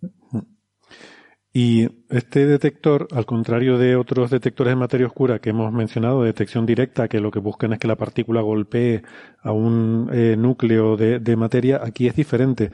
Aquí se trata de aprovechar el acoplamiento de esa partícula con el campo, en este caso con el campo magnético, eh, que de hecho, esto hemos comentado alguna vez también de que ha habido algún intento de hacer observaciones astrofísicas porque una acción en un campo magnético puede acoplarse y producir un fotón. Y había intentos de observar emisión de rayos X en, en, regiones en las que un campo magnético se esperara que pudiera interactuar con la materia oscura hecha de acciones y que eso produjera emisión en rayos X, ¿no? Pues aquí se trata de, de buscar eh, hay una cavidad resonante que, eh, de hecho, existen otros instrumentos que se llaman aloscopios que, que tienen una, un funcionamiento parecido. Una cavidad resonante es algo como un microondas, es una, una especie de caja metálica eh, que está dentro de un campo magnético uniforme y, fuerte, de manera que cuando llega esa partícula se acopla, produce un fotón. Si ese fotón tiene su longitud de onda eh, que cabe exactamente dentro de esa caja, puede producirse una resonancia que amplifica eh, esa señal, igual que un horno de microondas está hecho para seleccionar la longitud de onda, no me acuerdo ahora qué frecuencia es, pero una longitud de onda en concreto que absorbe eh, las moléculas de agua, ¿no? Pues eh, tú fabricas la, cavidad, ese, en este caso es un cilindro metálico, con el tamaño adecuado para em, hacer resonar una longitud de onda de, de un fotón que es el que tú esperas que se produzca en la interacción. Y además, es, como digo, es medio aloscopio y medio telescopio porque también lo puede orientar en diferentes direcciones para poder, digamos, entre comillas, apuntar. Entonces, el uso como aloscopio sería que estamos inmersos en un mar de materia oscura, pues de vez en cuando alguna partícula pasa por ahí, y el uso como telescopio sería para intentar apuntarlo mm, y ver si en diferentes direcciones se pueden detectar diferentes Em, flujos de materia oscura por el hecho de que haya objetos astrofísicos que las estén emitiendo o que haya corrientes ¿no? en las cuales eh, que nos estén atravesando y que se puedan detectar. Esa sería un poco, un poco la idea. Eh, lleva unas placas dentro del detector de un material dieléctrico en las cuales en la interfaz entre esas placas son actúan como, como bueno, hay una cosa que se usa mucho, por lo menos en astrofísica se usa mucho, que son los interferómetros de Fabry-Perot, que mm, usan placas plano paralelas para que la luz, al reflejarse en esas placas, interfiera y tú puedas seleccionar la longitud de onda que te interesa, amplificándola, haciendo interferencia constructiva y destructiva fuera de esa longitud de onda, puedes hacer así un filtro muy, muy fino. Pues aquí también se hace algo así eh, para intentar amplificar con esa interferencia constructiva la longitud de onda que mm, del fotón producido por la interacción del acción. ¿no? Ese sería un poco el principio, porque claro, quieres separarlo de cualquier otra, mm, de, de, cualquier otro, digamos, ruido de, de, fotones que haya dentro de la cavidad. Quieres seleccionar específicamente esa longitud de onda porque es la que crees que está asociada con la interacción de la acción, ¿no? Y eso depende de la masa que tenga. Sí, y del, acoplamiento al campo electromagnético, o el campo magnético que estás aplicando. Ahí estás aplicando campo magnético. De hecho, proponía eh, el autor que, que, se usen varios campos magnéticos, que es algo típico en, en resonancia magnética nuclear. Ahí eh, se utilizan varios imanes para diferentes fases del proceso y aquí se podrían utilizar varios imanes de 3, 5, 7, 9 teslas para eh, ir modificando esas eh, frecuencias de resonancia que comentas y, y lograr observar mejor el, el, la acción. A mí una cosa me llama la atención, siempre que hablamos de acciones, me llama la atención las masas tan pequeñas de las que estamos hablando, porque aquí dice que el rango de masa que dice que está bien motivado y da referencias es de 10 a la menos 6 a 10 a la menos 3, o sea, de una millonésima a una milésima de electrón voltio. De electrón voltio. Para darnos una idea, la masa del electrón, esto lo tuve que mirar porque nunca me acuerdo de estos números, pero la masa del electrón es algo así como 500.000 electrón voltios. Exactamente. O sea, que esto es entre mil millones y un billón de veces menos masivo que un electrón. que, que, uno piensa que el electrón es la partícula más, más elemental y más con menos masa que puede haber. Sí, bueno, eh, recordar eso, que el neutrino, los límites actuales rondan los mil electronvoltios. Estamos hablando eh, la línea baja del orden de 10 mil electronvoltios y la línea alta ahora mismo está en búsqueda directa del orden de 200 y con modelos cosmológicos del orden de 120 o así, milielectronvoltios. Eh, la acción aquí lo estamos buscando un factor de mil por debajo. Por debajo del neutrino. Esos números entre, pongamos, eh, 10 microelectronvoltios y, y 100 o, o, 500 microelectronvoltios. Wow. Qué pasada de pequeño. Aún así, hay modelos de, partículas tipo acción con masas mucho más bajas. Eh, lo que pasa es que, ya te digo, si yo quiero que la partícula tipo acción me resuelva el problema CP fuerte, no puedo bajar demasiado. Hmm. Eh, porque si lo bajo, cada vez estoy estirando más la teoría. Claro, las teorías tienen números. Y yo el número lo puedo estirar. Es decir, el valor natural de un número es uno, pero en las unidades adecuadas. Pero claro, yo puedo poner 10 a la menos 3. Entonces, no, la, la, masa natural de las partículas del modelo estándar es la masa del bosón de Higgs. Pues el que tiene masa natural es el quarkcima, que tiene masa 1.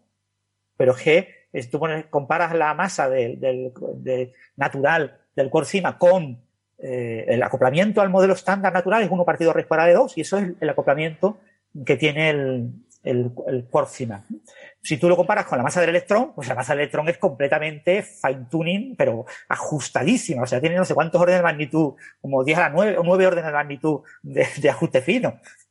Hmm. O sea, cuando lo natural sería que todas las partículas tuvieran valor cercano al, al 1. Eh, ¿A qué te refieres con quark sigma? ¿El top? El top, sí. Vale. El cuarto. no, el cuarto tiene la, la, la, escala natural de energía electrodébil es la escala de energía a la que el vacío del campo de Higgs, digamos, cambia de propiedades, se congela, ¿no? Que tiene una transición de fase. No sabemos si es una transición de fase de primera fase, segunda fase o de o, intermedia. Y, eso ocurre más o menos cuando el universo tiene del orden de un nanosegundo, 10 nanosegundos, depende de los detalles. Entonces, eh, el campo de Higgs, que tiene un vacío, cambia de vacío. Y al cambiar de vacío, el campo de Higgs, que no está acoplado en el vacío alta energía a la más, al resto de las partículas, se acopla al resto de las partículas, ¿no? Se rompe la simetría. Y eso ocurre en escala de energía, ese nuevo vacío es del orden de 246 gigaelectronvoltios. Tiene, tiene decimales, ¿eh? conocemos como dos o tres decimales más. Entonces, eh, la, el acoplamiento eh, es esa energía de vacío, 246, partido raíz cuadrada de 2 y multiplicado por un número que es el, coeficiente de Yukawa. Entonces, el coeficiente de Yukawa, unidad, cuando haces esta cuenta te da del orden de 172 o por ahí eh, voltio, que da la casualidad de que es la masa aproximadamente del Corsima, del puerto. el, problema es que esta es la masa mm, del polo. Como es un core, los core es muy difícil calcular la masa. O sea, lo que yo puedo, como yo puedo estimar la masa de un electrón, no puedo estimar la masa del Corsima.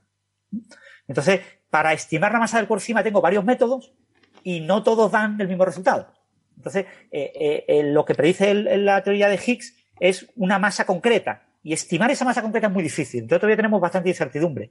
Pero dentro de los márgenes de incertidumbre actuales es compatible la masa del core top con la predicción 1. Es decir, eh, acoplamiento de Yukawa exactamente igual a 1. ¿eh? Y todas las demás partículas tienen acoplamiento de Yukawa más pequeños que 1. Pues claro, tú dices, pues todas las partículas deben tener valores pues, de tipo 0,1, 0,01, pero que tengan 10 al menos 9 es una barbaridad. Hmm. lo es ajustado. Y eso no lo entendemos muy bien. Pero, pero es así. O sea, observacionalmente es un hecho. El electrón tiene una masa extremadamente pequeña para la que nos gustaría que tuviera. Bien. Bueno, pues no sé si quieres comentar algo más. A mí este paper, ya te digo, me, impresionó mucho, sobre todo para un, para un doctorando, ¿no? Sí. Así que... Eh, bueno, no sé si lo has comentado, creo que no lo has comentado, no sé si lo has comentado, que eh, ha propuesto que se llame DALI. Ah, sí, no lo mm. el, el, nuevo instrumento, ¿no? Por Door Photon and Action Light Particles Interferómetro, ¿no? El interferómetro para acciones y, y fotón oscuro. Y, porque en general, casi todas las búsquedas de un fotón oscuro también plantean que se encuentre en un rango de masa parecido al de la acción. Los fotones oscuros se supone que son fotones con masa y, al tener masa, pues se supone que tienen que tener masa pequeña, porque si pesan mucho, los fotones oscuros acaban colapsando el universo. Entonces, eh, porque claro, se supone que surge esa simetría 1 adicional al modelo estándar eh, cuando se rompe eh, la gran teoría unificada en la, a escalas de energía anteriores a la inflación, ¿vale? Estamos hablando de días a la 15, días a la 14 voltio. Entonces ahí surge esa rotura de la teoría de gran unificación, que se rompe en varias teorías, y en esa rotura es cuando se excita el campo inflatón. Entonces genera la inflación cósmica. Entonces, todo eso lo puedo conectar muy bien. Ahí ocurren varias cosas en esa época. Eh, la masa de los neutrinos, por ejemplo, podría aplicarse un mecanismo de balancín que hiciera que las componentes derechas de los neutrinos que no observamos se encontraran también en ese rango de masa, de a la 12, de a la 13 electronvoltios. O sea, ahí pueden ocurrir muchas cosas. Y una de esas cosas es ese desacoplo de, ese fotón oscuro que acaba conduciendo a, una partícula que tiene masa desde momentos muy primitivos. Desde momentos en los que estamos hablando, pues, eh, próximos a la inflación. Entonces, para que no tenga un gran efecto, su masa tiene que ser muy pequeña. Hmm. Entonces no tiene masa cero, pero tiene masa muy pequeña. ¿eh? Y, por un mecanismo diferente al mecanismo de Higgs. Bueno, conviene quizás aclarar que todo esto que has estado comentando ahora, Francis, es especulativo. Todo es especulativo, claro. La, inflación, con perdón, eh, yo creo que no es demasiado especulativa, pero los detalles de la inflación son extremadamente especulativos. Sí, gran unificación y... todo eso no sabemos si ha ocurrido o no. Eso es muy razonable, y tan razonable que después de que se tuviera el modelo estándar, aproximadamente en 1973, pues en 3-4 años ya tenías modelos de gran unificación. En 1975 ya había modelos de gran unificación. Y, porque era algo tan razonable, tan natural, que era imposible que la naturaleza no siguiera ese camino. Por desgracia, eh, estamos hablando de energías muy altas y el efecto a baja energía no lo hemos observado. Bien, pues nada, eh, suerte con ese proyecto y eh, seguiremos la pista. Em, pasamos de tema. Mm, ¿Hablamos de cine? Venga. Para acabar con un toque un poco más ligero. A ver si ya les digo se, se ven la película. Sí, ya les digo que si alguien la quiere ver y quiere estar totalmente libre de spoilers, pues que desconecte ahora mismo. Yo empezaría introduciendo quizás un tema que creo que no hace mucho. Bueno, igual si hace un poco de spoiler, no sé. Bueno, si, si quieren estar totalmente libres de spoiler, desconecten ahora. Si pueden admitir un poquito de spoiler, vamos a hablar de un tema y ya después les vuelvo a dar otro aviso para que ya terminen de desconectarse del todo y que no, no se pierdan eh, el disfrute que, que, les pueda producir la película, ¿no? Em, bueno, un, punto importante a recordar a todos los oyentes eh, antes de empezar. Eh, es una película que. Pero sin spoilers, ¿eh? sí, en todo momento de obviar la ciencia. Es decir, asume que todos los protagonistas de la película conocen la ciencia y que por lo tanto no tienen que hablar de ciencia. Eso es una cosa que yo tenía apuntado comentar, porque eso me gustó mucho. Es decir, a mí hay una cosa que me saca mucho de las películas. Ese, eso es lo que llaman la suspensión de la incredulidad que uno tiene que hacer para meterse en una película. Y es cuando veo a un personaje explicándole a otro personaje algo, para que el, el, espectador lo, lo entienda, pero esos dos personajes ya tenían que saberlo. O sea, si un astronauta le explica a otro una cosa que es trivial de astronauta, pues eso a mí me saca de la película porque me dice, pero ¿por qué le está contando esto si el otro ya lo tiene que saber? ¿no? Sí, sí, sí. Entonces es verdad que hay muchas cosas en la película que no se dicen, em, ¿vale? Y, pero que están ahí. O sea, hay cosas que están ahí y no se dicen. Y, eso está bien, a mí me gusta. Prefiero eso y, y, eso hace que te pierdas cosas. Yo luego hay cosas que me enteré a base de haber buscado luego información en Internet y te enteras de, ah, esto era así por esto y por lo otro, pero no porque te lo hayan dicho en la película, ¿no? Mm. Entonces. Exactamente. Y fijaros que hay un personaje que es el polizón, que es el que da título a la película, que se supone que no es astronauta, que no es experto, o sea que a él le podrían explicar. pero mm, e, evitan tratar de explicárselo y yo creo que eso es una buena, una buena decisión de guion. Yo creo que eso está bien y es original. Voy a empezar por lo que no me gustó, que es lo que dio eh, origen a que pusiera un comentario en redes sociales y tal que es, eh, bueno, en un momento dado de la película llegan a eh, una escena en la que de repente suena una alarma y dicen, oh, hay una eyección de masa coronal del Sol. Y bueno, me gustó que usaran la terminología correcta. Normalmente tú dices, hay una tormenta solar, eso lo hemos visto en otras películas.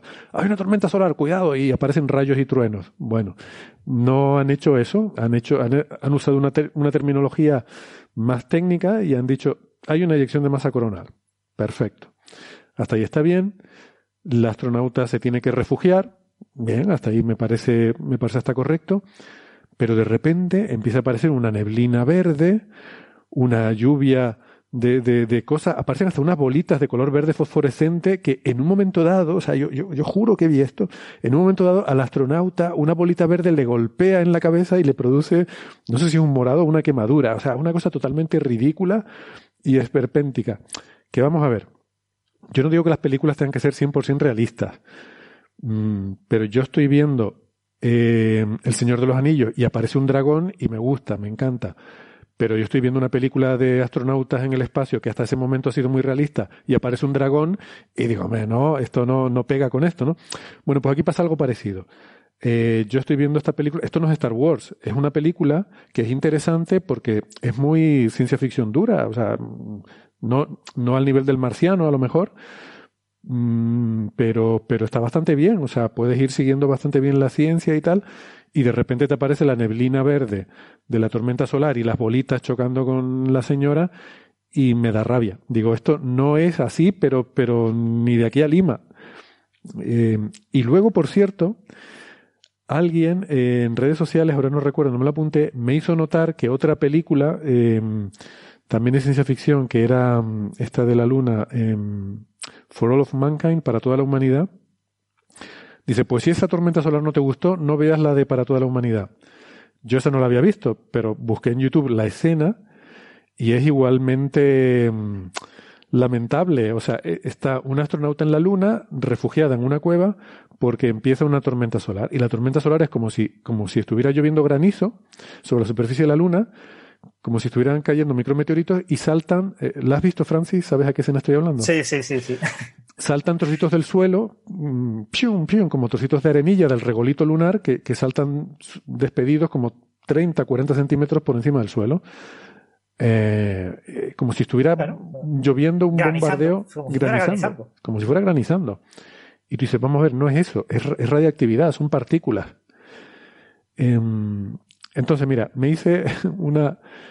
Eh, eh, me, puse a mirar la, energía que lleva una, una, eyección de masa coronal y si quieres miramos un poco los números para hacernos una idea. Eh, estoy mirando un poco datos de, de, casos en la literatura más o menos documentados. Bueno, el evento Carrington es el más conocido, la, tormenta solar más que ha llegado a la Tierra más potente que, que tenemos constancia en tiempos históricos, tuvo una afluencia de protones de más de 30 megaelectronvoltios, que es, o sea, son muy energéticos, de algo así como 18.000 mm, millones, o sea, del orden de 10 a la 10 por centímetro cuadrado, ¿vale? Integrado en el tiempo, a lo largo de todo el evento. O sea, por cada centímetro cuadrado, 10.000 millones de protones energéticos. Claro, eso es un evento de uno cada 200 años. No, te, no vas a tener la mala suerte que te pase eso en la película.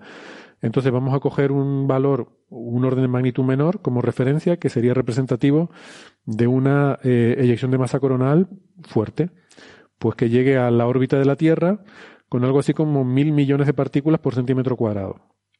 Pero claro, eso es integrado sobre toda la duración. Ponle que sea un día y medio. ¿Vale? Pues si tú coges ese numerito y piensas, por ejemplo, para el caso de la película esta de la Luna, ¿cuánta energía necesitarías para ir saltando esos, eh, esa arenilla 30 centímetros por encima del suelo, eh, poniendo la densidad de, de la arena y calculando la energía potencial que necesitarías para levantar un centímetro cúbico de arena en, la Luna, que tiene menos gravedad, levantarla a 30 centímetros, pues bueno, hacer la cuenta, ¿no? Eh, es del orden de 10 a la menos 4 julios por cada eh, centímetro cúbico para levantarlo 30 centímetros. Bueno, resulta que la energía que necesita simplemente para levantarlo, asumiendo que toda la energía de esos protones que vienen del Sol de alguna forma, por algún mecanismo, toda esa energía se, empleara en levantar un centímetro cúbico de arena 30 centímetros, eh, necesitarías 20.000 veces más energía que la que llega en un segundo. O sea, que necesitarías, digamos, 5 horas de estar acumulando la energía que llega a un centímetro cuadrado para coger toda esa energía de repente y levantar un centímetro cúbico hacia arriba, que no tiene sentido hacerlo, pero desde el punto de vista energético tampoco tiene, tampoco tiene sentido. O sea, lo que quiero decir es que la energía que te llega en esa eyección de masa coronal es mucho más pequeña que la que necesitas para levantar arena, ¿vale? Y en el caso de la película que nos atañe, eh, bueno, vamos a empezar ya a hacer spoilers eh, masivamente, o sea que realmente si alguien tiene interés que, que desconecte ya.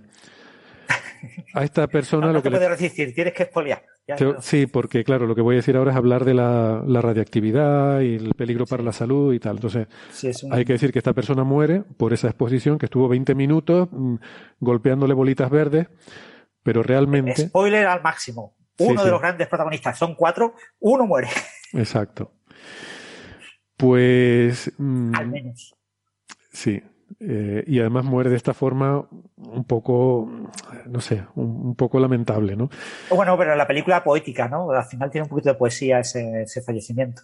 A, mí es que con, la neblina verde y las bolitas verdes me, mató totalmente la poesía. ¿Qué quieres que te diga? Me, me, gustó que tuviera un final. A mí me gusta a veces estos finales trágicos y tal, pero, hombre, haberlo hecho de otra forma. Mm, yo hubiera propuesto otra muerte diferente, ¿no? En la realidad, una eyección de masa coronal, mm, tú estás expuesto 20 minutos, la energía que absorbes eh, en tu cuerpo por, por 30 minutos, perdón, que fue el cálculo que hice, serían 0,44 julios, que tampoco es tanto. Mm, si eso lo pasas a unidades de radiactividad, ¿no? que miden pues la energía absorbida por kilogramo de tejido y tal, asumiendo una persona de 80 kilos, la, el equivalente a radiactividad que recibiría sería de algo así como 5 milisieverts, milisieverts, que creo que pronuncia en esta unidad la, gente que trabaja con cosas de, con, temas de radiactividad. 5 milisieverts es del orden eh, de, la, de la radiación natural que recibimos eh, en un año. Eh, sería como el doble de eso. O sea, la astronauta, por estar ahí media hora expuesta a esa eyección de masa coronal, habría recibido el equivalente a dos años de radiactividad natural que hombre, mm, pues tampoco es para que te vayas a morir por eso. O sea, que en un día recibas la dosis de dos años de radiactividad natural no te va a matar. Es como si te hiciera cinco radiografías, ¿vale? Pues no es recomendable, no es sano, los astronautas deben protegerse, pero no, no te va a provocar una muerte dramática así como, como le pasó a esta persona, y menos viéndose quemaduras visibles en la piel y estas cosas, no. Pero sobre todo, mira, todo eso, pero a mí la, la lucecita verde, ese resplandor fantasmagórico, esa niebla verde a mí me, me suspendió mucho el, eh, me mató la suspensión de, de, incredulidad. Lo siento. Además hay una cosa, eh, nos decía Héctor Vives en, en Twitter que mm, una posible justificación de la, de la neblina verde es que el módulo tuviera una protección contra la radiación cósmica que consistiera en poner un plasma alrededor. Que esa es una justificación que se inventó el, el, asesor científico, pero un poco a posteriori, como diciendo, bueno, no tiene sentido, de hecho lo dijo en el vídeo Francis en el que hablaba el asesor científico, bueno, esto no tiene sentido, pero lo podríamos justificar de esta forma diciendo que es un plasma que hay alrededor. Pero mmm, tampoco, primero, no tiene mucho sentido. Tú para provocar un campo magnético en los alrededores no necesitas tener un plasma alrededor del módulo. Y segundo, claramente la, lo que muestran está inspirado en las auroras de la Tierra. Porque la, la imagen visual que tenemos al pensar en actividad solar es la actividad auroral y las auroras tienen ese colorido verde. Lo gracioso del asunto es que ese color verde de las auroras se debe al oxígeno. El, impacto de los protones, las colisiones contra los átomos de oxígeno, los ioniza y luego al recombinarse, una de las, de las eh, eh, líneas más probables para recombinarse y, y volver a, al estado fundamental pasa por una emisión en una línea en el color verde, no recuerdo la longitud de onda, pero es una línea de oxígeno. O sea, ese color verde que vemos es debido a oxígeno. Y esto es importante porque justamente en la película el problema fundamental es que no tienen oxígeno. o sea, que no tienen oxígeno, pero alrededor. para formar ese plasma. Sí, para formar plasma estamos echando oxígeno alrededor. Bueno, no tendría sentido ninguno, ¿no? Sí.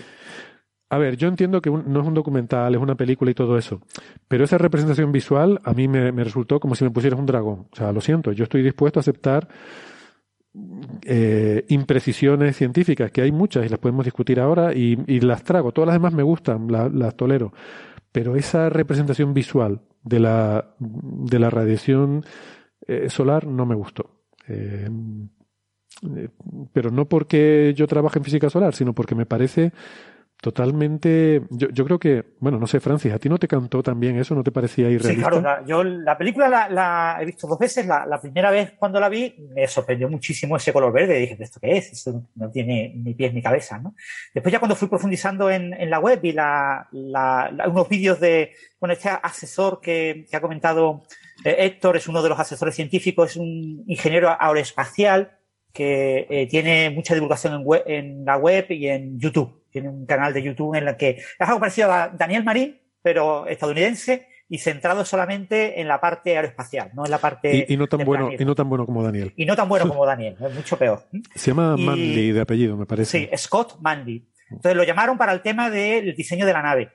Eh, y el tema de la gravedad artificial en la nave y varias cositas, y apoyó en esa línea. Y después ya cuando, como le enviaron el guion, pues eh, él estuvo viendo qué partes del guion no le gustaban. Entonces añadió tres o cuatro cositas al guion, entonces presume de que ha añadido cositas al guion en sus vídeos, pero eh, en la parte esta de la aurora verde, venía en el guion que era verde, que era como una aurora, y él trató de, de, bueno, pues esto es la única manera de a posteriori de explicarlo, es metiendo una especie de plasma, pero claro, es que es, es, muy insostenible, ¿no?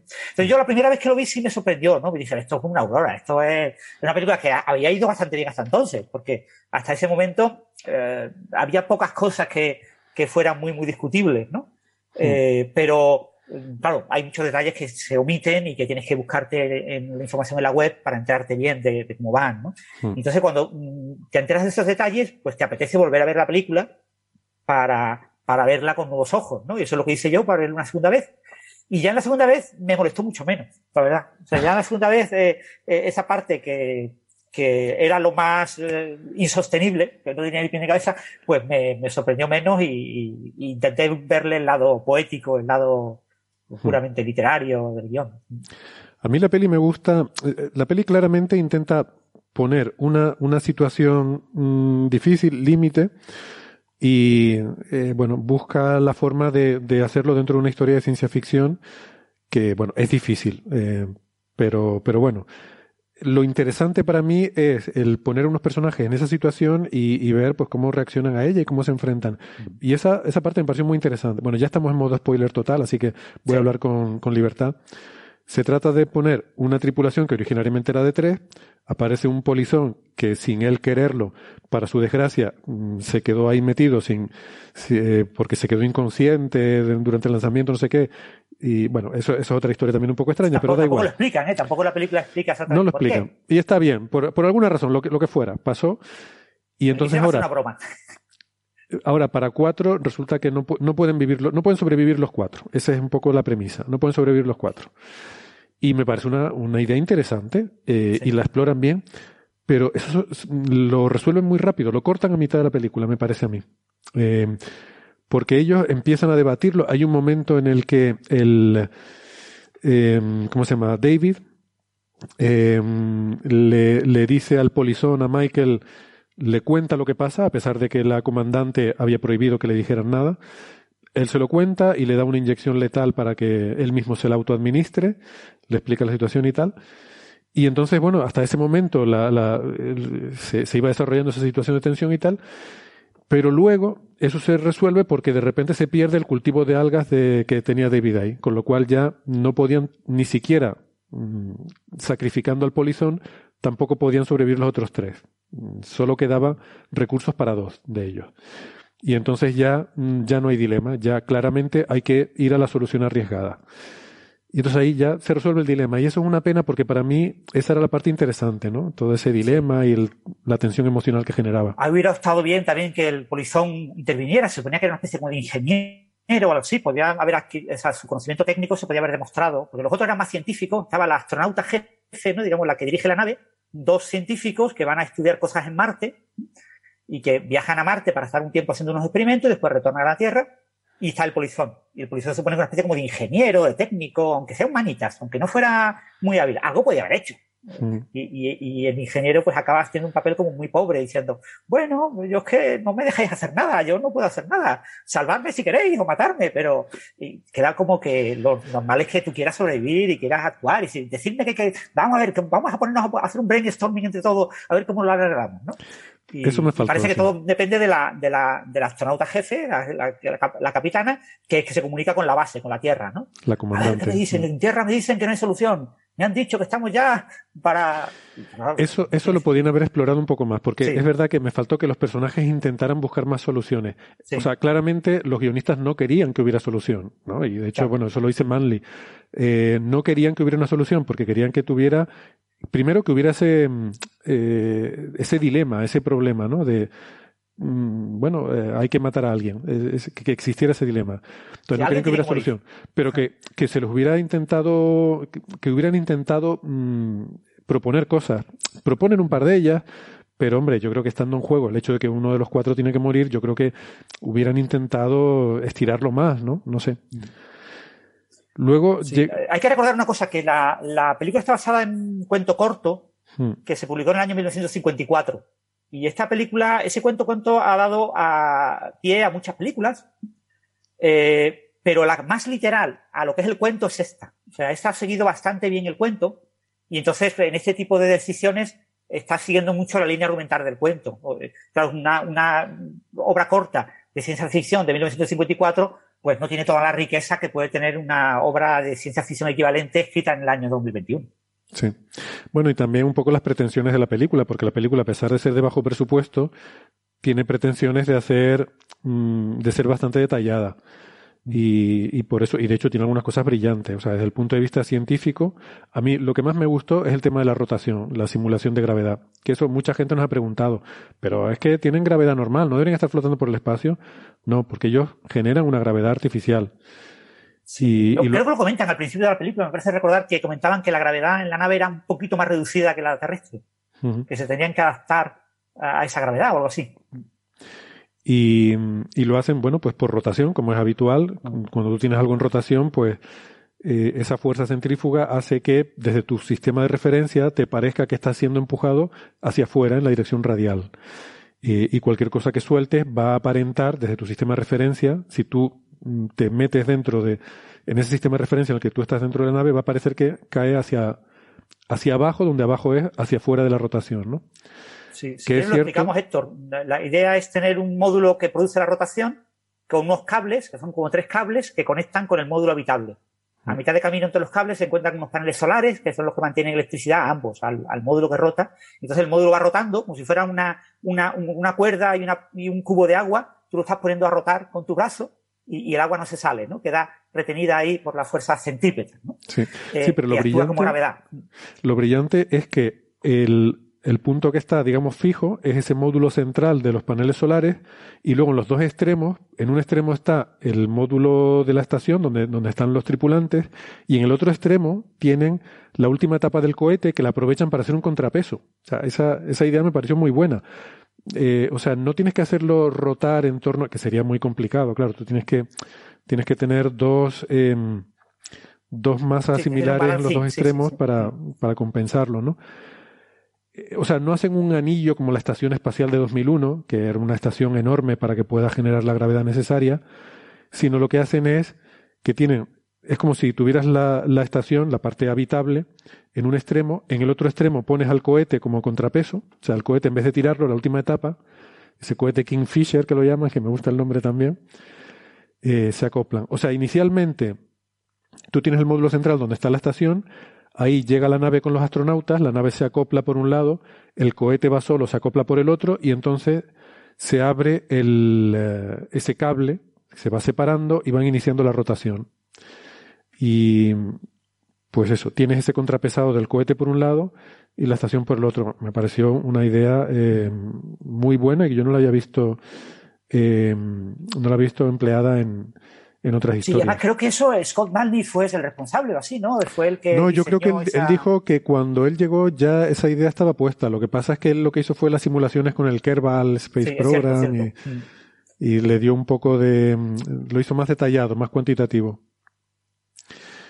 Eh, la verdad que el vídeo de Manley a mí me hace gracia porque parece que está como disculpándose. Él, él, dice, bueno, yo lo siento, yo estaba aquí, claro, como estaba muy liado, solo mandaba mails y esto lo hicieron sin consultarme mucho y aquello no me... Claro, yo mandé unos mails y bueno, algunas cosas salieron, mira, esto salió, lo otro salió. Sí, sí, sí, sí. Cierto. Es verdad lo que algunos nos han apuntado en redes sociales que esa gravedad no es, eh, o sea, en algún momento eh, sientes desviaciones de la trayectoria eh, por, como una fuerza de Coriolis, ¿no? Eh, y que, pero bueno, pero dentro de, de ese cubículo tú no, no, notarías eso, o sea, las cosas caen y con ese radio tan grande, quizás se podría haber notado, hay una escena que a mí me gusta mucho, cuando intenta ir a buscar, em, se trepan a, bueno, lo voy a decir después, porque es, ir a la parte final de la película, Luego digo lo que es. Pero bueno, hay alguna escena en el espacio en la que quizás algo que se cae se podría haber notado que en algún momento mm, la trayectoria mm, debería haberse visto no como recta, sino empezar a curvarse, ¿no? Pero bueno, eh, eso ya son detalles. Sí. De todas formas, eh, por lo que se ve en la imagen, cae pocos metros que se vean en la imagen, ¿no? Por lo, que, lo mismo, esa, esa desviación es muy pequeña y no, no lo sé. Lo mismo es muy pequeña, sí, efectivamente. Mm. Bueno, eh, entonces, detallitos que podríamos mencionar. Eh, a mí me gusta mucho la escena del despegue, mm, que bueno, esa escena pues es verdad que la han abreviado mucho, hay algunos detalles que se han comentado por ahí. Bueno, a mí me gusta porque tampoco hace falta que sea totalmente fiel y que estés tres horas viéndolos despegar. Em, no, no vi mayor problema con eso. Hay un detalle en esa escena del despegue, que es que en un momento dado mm, se dan cuenta de que hay una... Em, como ellos dicen en inglés dicen engine underperformance, que es como que el motor mm, no, no tiene suficiente rendimiento. Y que en ese y bueno, eso genera un cierto momento de tensión porque la trayectoria que están siguiendo no, es exactamente la que deberían, en la que deberían estar. Entonces hay un momento en el que la comandante pregunta si abortan. Sí, que eh, eh, ocurría al principio, pero no me acuerdo los detalles, así que yo no puedo rellenar este hueco del no, perdón. con información al respecto. Es que he tenido que beber agua porque me había atragantado. Eh, hay un momento en el que pregunta si aborta y le dicen de tierra, no, no, es solo una pequeña, un pequeño, como baja de rendimiento del motor, pero no pasa nada. Seguimos, podemos, hay suficiente eh, combustible como para seguir la aceleración, ¿no? Y siguen adelante. Entonces uno piensa que eso es simplemente un momento de tensión que han introducido por darle algo de, tensión dramática, ¿no? Pero luego te das cuenta de que no, de que eso se debe a que llevan más peso porque llevan al polizón, que no lo sabían en ese momento, y llevan, pues, no sé, 80 kilos de más, que no contaban con ellos. Y claro, alguien pregunta, bueno, pero 80 kilos, eh, eso no va a hacer diferencia con estos cohetes tan potentes y tal. Claro, no es que el cohete no pueda levantarlo, eh, claro que lo levanta. Lo que pasa es que cuando tú vas llevando el cálculo de la trayectoria, asumiendo una cierta masa, con una cierta eh, fuerza de empuje del cohete, eh, hay una pequeña desviación de la trayectoria. Y al acumular toda esa desviación desde el despegue hasta que están en el espacio, pues no estás exactamente en el punto previsto. Eso es lo que habían predicho. Claro, tú puedes acelerar más y compensarlo. La cuestión es que el cálculo de dónde deberías estar frente al cálculo donde realmente estás, eh, al tú tener un determinado empuje del cohete, si la masa es un poquito mayor, la aceleración va a ser un poquito menor de la prevista. Eso a lo largo de toda la trayectoria se va acumulando ese error mm. y hace que al final acabes, pues, no exactamente donde pensabas estar. Entonces, al ver esa desviación, pues se genera una cierta alarma que no es importante porque, bueno, esto es como si, a ver, en tu coche no, no te pasa esto porque tú vas, mm, al ir conduciendo, tú vas corrigiendo. Eh, es un sistema de control. Si tú ves que vas muy despacio, pisas el acelerador un poco más y aceleras más. Pero un cohete no es así. Un cohete lleva una aceleración que, o sea, una fuerza que es la que tiene que ser. Y es como si tú cogieras tu coche eh, y pisaras el acelerador hasta un cierto nivel y no lo movieras más. Entonces, según si lo has pisado un poco más, un poco menos, mm, vas a llegar a un sitio eh, antes o después. Bueno, me estoy liando con la explicación, pero da igual. Sí, sí, pero va a haber cuestas que va a costarte una barbaridad subirlas o se te va a caer el coche. Sí. Claro, entonces mm, eh, no es que fuera un problema, pero sí que el cálculo no concordaba con donde debían estar. claro, y, la película sugiere que, que, esto es algo muy habitual, o sea, que es una época de la historia de la humanidad en la que habitualmente se hacen muchos viajes de la Tierra a Marte y, estos son viajes súper rutinarios, están todos perfectamente medidos, entonces cualquier pequeña desviación se nota en la trayectoria porque se desvía respecto a lo que habitualmente ocurre, ¿no? Y, eso es una cosa muy notable, ¿no? sí. Pero bueno, eh, ya digo, la película tiene cosas muy buenas. A mí me gustó mucho el tema de la trayectoria, que como no lo explican en la película, me enteré gracias a Scott Manley, el tema de la trayectoria esta cíclica, el cycler de Aldrin, que yo no, yo no conocía esa, esa trayectoria. Es una idea preciosa para, para enviar de manera rutinaria eh, naves desde Marte a, a, la Tierra y al revés. Bueno, es lo mismo que hacen en el Marciano, si te acuerdas. En el Marciano, en la forma, la arquitectura de las misiones a Marte, hay una nave grande que es esta Hermes, que llaman, que es la que hace la trayectoria de la Tierra a Marte, ¿no? Está continuamente haciendo ese viaje. Em, y la nave desde la que despegas de Marte luego se acopla con la Hermes en órbita. La Hermes no llega a ¿También era una órbita de este tipo Cycler o no? Yo creo que sí, yo creo que era un Cycler ah, también que estaba yendo y viniendo continuamente. Sí, me suena que sí. Sí, la, propuesta de, Aldrin última era poner dos, dos órbitas, dos órbitas que van en direcciones opuestas. Son órbitas más elípticas que la órbita de la Tierra y Marte y que eh, se cruzan con la órbita de la Tierra y con la órbita de Marte. Entonces tú, cuando esperas a que venga esa, ese, ese orbitador que está dando vueltas permanentemente, eh, que te llegue cerca de la Tierra, con una nave te acoplas a él, te lleva hasta Marte, te bajas de Marte, porque te bajas, sales de esa, de esa nave y te vas pues, a otra nave que está dando vueltas alrededor de Marte, y ahí ya puedes bajar a la superficie, puedes hacer lo que te dé la gana, y después esperas a que te venga la otra nave, eh, lo, que es a nivel uh, menos costoso en cuanto a delta V, en cuanto a energía, en cuanto a tiempo, en, la película, no como no lo cuentan, pero sabemos si utilizan dos o solo una. Si utilizan una es un poquito más costoso. Eh, entonces esperas a que vuelva a venir o la otra nave o, esta nave, que viene pues, muchos meses más tarde, eh, y te vuelves a subir y esa ya te lleva a la trayectoria coincidente con la Tierra. Eso es. Es como si fuera una estación espacial internacional, ahí con sus modulitos y tal, que es suficientemente grande como para que un viaje de dos años pueda ser cómodo. Eh, y entonces tú en tu tu cohete solamente te impulsa una nave, que es un pequeño módulo que se acopla a esa estación. Tú vas allí, eh, te conectas, te acoplas allí, haces el viaje hasta Marte, además con gravedad artificial por esta mm. rotación que tiene. Y cuando llegas a Marte te desacoplas, aterrizas en Marte y la, el Cycler sigue haciendo su camino, vuelve a la Tierra y luego pasado un tiempo vuelve otra vez a Marte. O sea que esa arquitectura, pues sí, está bien, está bien pensada, ¿no? Sí, a mí me hubiera gustado que se explicara en la película. Sí, eso no se explica, efectivamente. Queda ahí como. Bueno, a mí esos detalles me gustan, ¿no? Porque no te lo dan todo así masticadito. Mm. Em, y luego también, em, respecto a eso de que son rutinarios los lanzamientos y tal, hay gente que ha notado que tienen la visera del casco abierto durante el despegue los astronautas. Em, y que en la realidad lo deberían llevar cerrado. Yo creo que eso está muy bien porque primero va en línea con lo que decías tú, Francis, de que son viajes rutinarios, entonces, bueno, van con la visera levantada porque no pasa nada, pero te da pie a cuando hay ese momento de tensión que se plantean si abortar o no porque detectan que el motor no está empujando todo lo que debería, en ese momento se bajan las viseras. No sé si te das cuenta, ¿no? La comandante les dice que se bajen las viseras, dando a entender que hay algo anormal y que es como una precaución adicional que toman, ¿verdad? Sí. O sea que eh, ese tipo de cosas me parece que son buenas utilizaciones de recursos para eh, lograr un efecto dramático en la película, que yo todo eso lo veo genial y si hay que ser un poquito infiel a la realidad, pues oye, eh, canita al aire y no pasa nada.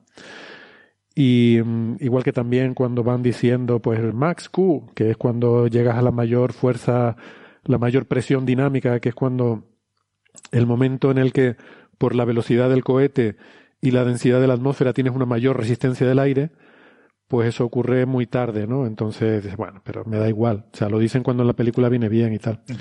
O sea, hay, hay cositas así bastante, bueno, que a mí me parecen bastante asumibles, ¿no? No, no tengo problema con eso. Quitándolo de la... La parte astronáutica está muy bien. A mí me ha gustado eso, las naves y cómo se comportan los astronautas, ¿no? parece que se comportan como astronautas, ¿no? O sea, como profesionales y, y, y, que no, no es como otras películas parece que son, pues, el que va en el autobús, ¿no? O sea, ir en una nave espacial es como ir en el autobús y no es lo mismo. Exacto. De hecho, cuando se acoplan y empiezan la rotación, el, uno de los astronautas, David, se, pone a vomitar, dando a entender que ese, ese cambio de, le, le, produce una sí, porque era uno de los científicos que iba a la misión, no es la, la, astronauta jefa, digamos, es la, la, que ya no, ya ese tipo de cosas no le pasan. Muy veterano ya, sí. Sí, sí. Bueno, eh, Francis, creo que nos tienes que dejar ya, ¿no? Sí, es tu hora de, 18.30 ya es mi hora, tú vas a continuar hablando del tema, te escucharé en el podcast. Bueno. Pues que tendrás que hablarlo de la aurora, ver de nuevo con la parte que dijiste que, que, ibas a espolear. Y, y bueno, y de las preguntas, pues lo siento, ya contestaré las preguntas de los oyentes la semana que viene. Sí, porque además tenía una para ti, así que la guardamos para la semana que viene. O si quieres la contesto muy rápido, en dos minutos. ¿Te da tiempo en dos minutos? Sí. Eh, vale. Bueno, pues. Y tú eh, después continúas con la película. bueno, no, mira, mejor vamos a dejarlo para la semana que viene. Si te parece bien, lo dejamos y así no estamos pues con agobios. Venga. Ah, ok. Vete pues venga, a, chao, a las chao clases. a todos. Gracias. Hasta luego. Hasta luego. Bueno, pues esto sí que es nuevo en Coffee Break. En seis años de emisiones de programas, pues eh, estoy solo. Me he quedado solo, estoy solo como la una. Bueno, no estoy solo, estoy con todos los amigos que hay ahora mismo siguiendo el directo en, en YouTube. Así que, eh, pues termino entonces el comentario que estaba haciendo sobre, sobre la película esta, ¿no? De eh, El Polizón.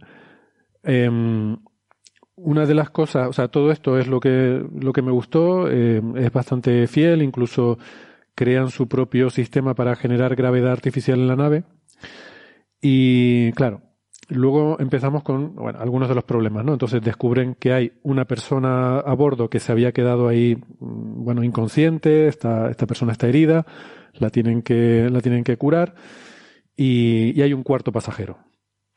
Eh, y los problemas empiezan porque, además, eh, por el hecho de tener este polizón, se les avería el sistema que se llama el CDRA, que son las siglas de Carbon Dioxide um, Removal Assembly o algo así, que es como la, el sistema que tiene que eliminar el dióxido de carbono. Esto se les avería y es la razón por la cual no pueden eh, mantenerlos a todos durante todo el viaje. Eh, este este sistema es el que se encarga de eliminar el dióxido de carbono de la atmósfera y sin este sistema pues se les va a ir acumulando eh, hasta que llega a un punto de ser tóxico. Eh, no se les ocurre ninguna solución, sino pues periódicamente ir ventilando, y sacando atmósfera al espacio y entonces habría que introducir oxígeno nuevo para, para no quedarte sin oxígeno. Eh, ese es un poco el precepto de la película, pero claro, no tienen, no tienen oxígeno. Entonces tienen, se les ocurre que pueden ir a buscarlo a los eh, de los tanques de oxígeno líquido que usa como combustible el cohete, que el cohete, si recuerdan, está anclado en el otro extremo de la estación que está rotando. O sea, hay este cable que une la estación con el módulo central y luego al otro extremo el cohete. Entonces la idea sería ir por ese cable hasta el cohete, sacar oxígeno líquido que es combustible del cohete, eh, y traerlo pues, en una garrafa, traerlo de vuelta al, módulo eh, eh, de habitabilidad y sacar ahí el oxígeno. ¿no? Es un poco el, el, argumento final de la solución que se propone para la película. ¿Qué pasa? Como han apuntado algunos, parece muy poco probable que un sistema tan crítico como el CDRA pues no tenga algún recambio, que sea un sistema que si falla, ala, todo el mundo muerto. Eso no suele pasar en las misiones espaciales, las cosas, sobre todo las cosas críticas, eh, suelen ser redundantes y no es normal que tengas eh, un, un sistema tan crítico del cual no hay copia. Bueno, eso es cierto, pero es una película. es difícil Em, esto, esto suele pasar. O sea, si tú quieres hacer una película buena de ciencia ficción, es difícil crear la situación que necesitas para dar el, em, el, problema o el, conflicto que tiene que darse en la película. En El Marciano, por ejemplo, una película que creo que a todos nos gustó mucho, eh, la situación inicial con esa tormenta marciana que se produce y que es la que desencadena todo el problema, pues todo el mundo sabe que no es realista. Eh, y el autor Andy Weir decía que, que era consciente de que no era realista, pero algo tenía que hacer. Em, de hecho, él explica eh, una serie de, ahora estoy hablando del marciano, ¿no? De Andy Weir, él explica una serie de escenarios que se le habían ocurrido para generar el problema y que al final el menos absurdo era ese de la tormenta.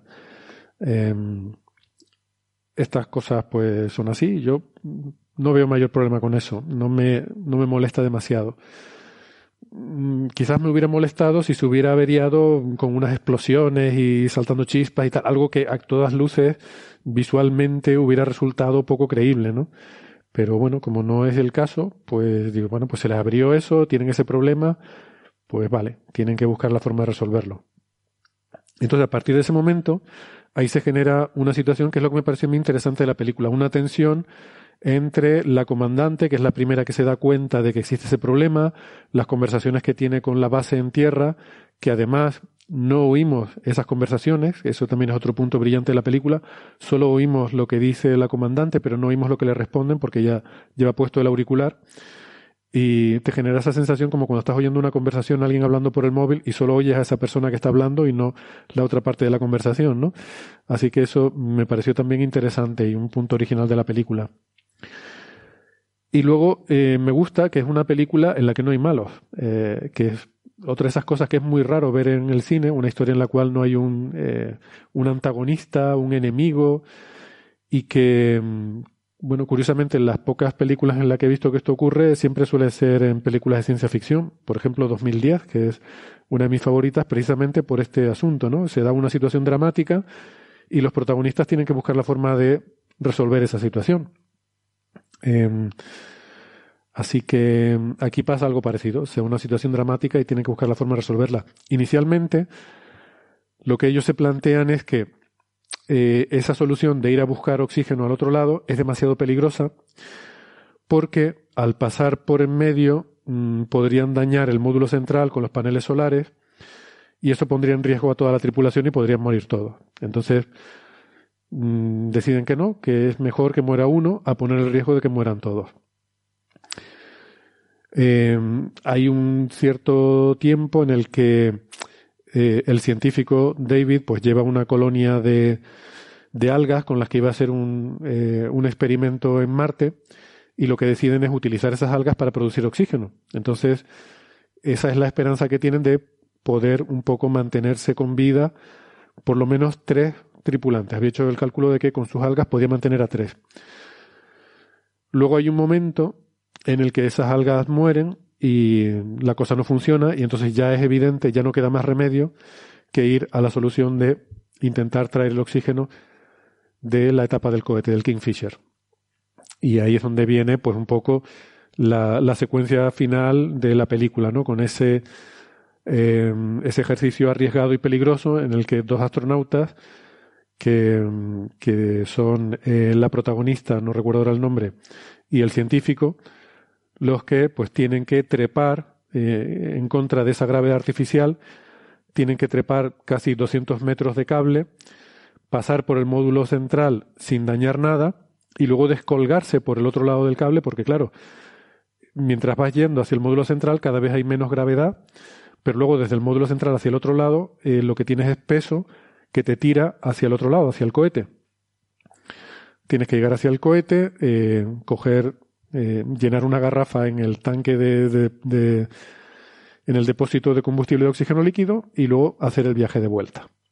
esa es un poco la, la, premisa de esa parte de la película, ¿no? Y ahí ocurren una serie de cosas. Bueno, a mí, pues eso, no me gustó la parte de la, de la tormenta solar, que es lo que usan para, una vez que llegan ahí, le sale, le sale bien el viaje a través del, del cable, llegan al cohete, cogen el oxígeno, pero luego la vuelta la tienen que hacer precipitadamente porque se declara una tormenta solar y tienen que volver urgentemente al, eh, al refugio en el, en el módulo habitable, eh, el módulo Habitat. Entonces, bueno, pues tienen que volver apresuradamente. En esa vuelta apresurada, pues pierden eh, este depósito, este tanque que llevaban con el oxígeno, eh, lo pierden. Consiguen llegar y refugiarse, pero no tienen el oxígeno. Entonces ahí es el momento en el que uno de los astronautas, en este caso la protagonista, toma la decisión heroica que es la, en fin, el punto emocionalmente culminante del drama de la película, toma la decisión heroica de que, a pesar de la eyección de masa coronal que está en plena, eh, en pleno apogeo, como esa, esa tormenta solar va a durar uno o dos días y no tenían suficiente oxígeno para sobrevivir ese tiempo, pues decide ella sacrificarse e ir a buscar el, eh, el oxígeno a pesar de eh, la radiación a la que se va a ver expuesta. Y entonces ya a partir de ahí vienen pues toda la cosa de las lucecitas verdes, eh, las bolitas verdes que le golpean y le dejan quemadura y toda esa parte que no me gustó nada. Pero bueno. Luego ella eh, vuelve y en vez de entrar, se queda mm, por fuera esperando su muerte, por fuera del hábitat. Hay gente que ha preguntado que por qué hace esto, que por qué no entra. Mm, mi teoría al respecto es que bueno, yo creo que se hace porque fotogénicamente queda muy bonito. O sea, el héroe que se sacrifica y pues se queda ahí esperando su muerte, contemplando el espacio infinito.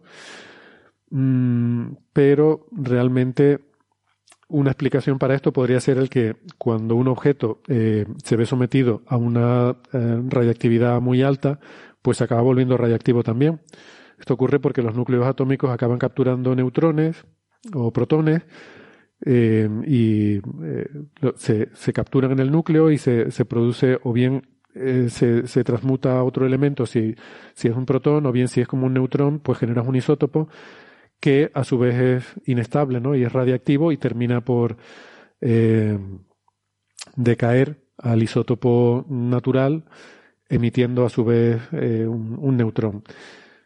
Esto hace que, bueno, si tú tienes un, no sé, ropa, un objeto, incluso un, cuerpo humano que hubiera estado sometido a dosis muy altas de radiactividad, a su vez fuera radiactivo. Entonces, por eso la protagonista decide quedarse fuera para no introducir eh, su propio cuerpo y el traje que podrían ser radiactivos dentro del módulo. Yo creo que eso es un poco una justificación ahí de por qué lo han hecho así, pero bueno, eh, creo que al final era porque, porque era bonito y ya está. Y de hecho, bueno, lo es, la, la, la, escena es bonita, ¿no? Hay otra escena también interesante sobre todo esto, que es que cuando les dan la alerta de que hay una eyección de masa coronal, eh, el otro astronauta, David, estando fuera de, de eh, haciendo la actividad extravehicular, pone la mano para tapar el sol eh, y ver, intenta ver el limbo solar y ve que efectivamente hay una protuberancia en el, extendiéndose por el limbo del Sol. ¿no? Las protuberancias pues son regiones de las que es habitual que se produzcan estas eyecciones de masa coronal. Al principio esto me, chocó mucho porque, claro, tú no puedes ver una protuberancia en, eh, en luz visible, la tienes que ver en un filtro, pues como un filtro de H-alfa, en el que puedes ver las capas más eh, altas de la atmósfera del Sol. Pero luego caí que eso ocurre porque el disco solar es tan brillante que en tierra, como tenemos la atmósfera de la Tierra, la atmósfera difunde la luz del disco y nos tapa todo lo que hay alrededor. Pero si tú estás en el espacio donde no hay atmósfera y tú tapas el disco solar, no hay nada que te difunda esa luz del disco. Y entonces es posible que sí puedas ver la protuberancia eh, simplemente tapando el disco, pero eso es porque no hay atmósfera. Lo puedes hacer eh, desde el espacio, pero desde tierra evidentemente no funcionaría. Y así que bueno, ese, ese punto puede estar bien. ¿Cuál es el problema que tiene ese punto? Que la protuberancia que él está viendo está por fuera del limbo. Es decir, no está apuntando hacia nosotros. Si está por fuera del limbo, está a 90 grados de nosotros. Si de ahí se produjera una eyección de masa coronal, pues saldría en dirección perpendicular a la dirección en la que estamos nosotros. Eh, quizás podría llegar un poquito, una, una cantidad mínima de la radiación expulsada, pero, pero sería muy poquillo. Así que, bueno, esa parte un poco regular, pero bueno, de nuevo, tampoco son cosas muy, eh, muy criticables, ¿no? Son pequeñas licencias cinematográficas que yo creo que, que no están mal y además la protuberancia está bien representada, con lo cual no, no choca demasiado. Así que, bueno, eh, luego está también la parte de que esos eh, bidones de combustible, de, de, oxígeno líquido que estaban sacando, pues realmente tampoco les iban a resolver el problema porque el viaje a Marte sería mucho tiempo, más de un año, y sin embargo el combustible que sacan de eh, oxígeno líquido, pues se ve que sacan un par de, de contenedores que, así a ojo, podrían ser de, no sé, 5 litros cada uno, no sé, 5, 7, 8 litros. Eh, si fueran de 5 litros, eh, claro, el oxígeno, 5 litros de oxígeno, el oxígeno líquido está muy compactado, es muy denso. Cuando tú eso lo descomprimes eh, en forma gaseosa, 5 litros serían 8.000 litros. O sea, 5 litros de oxígeno líquido me hice la cuentita, serían unos 8.000 litros de oxígeno eh, gaseoso. Que está bien, 8.000 litros suena mucho, pero básicamente eso lo consume un ser humano en 15 días. Entonces, eso no te va a resolver el problema del viaje. No te, no te resuelve el problema de ir a Marte y volver, ¿no? En fin, que por resumir, a mí, mm, vamos, me gustó la película, sobre todo la primera mitad me gustó mucho. La segunda parte ya me gustó un poco menos porque resuelven demasiado pronto el dilema y entonces la segunda parte de la película es la misión de ir a buscar el oxígeno al cohete.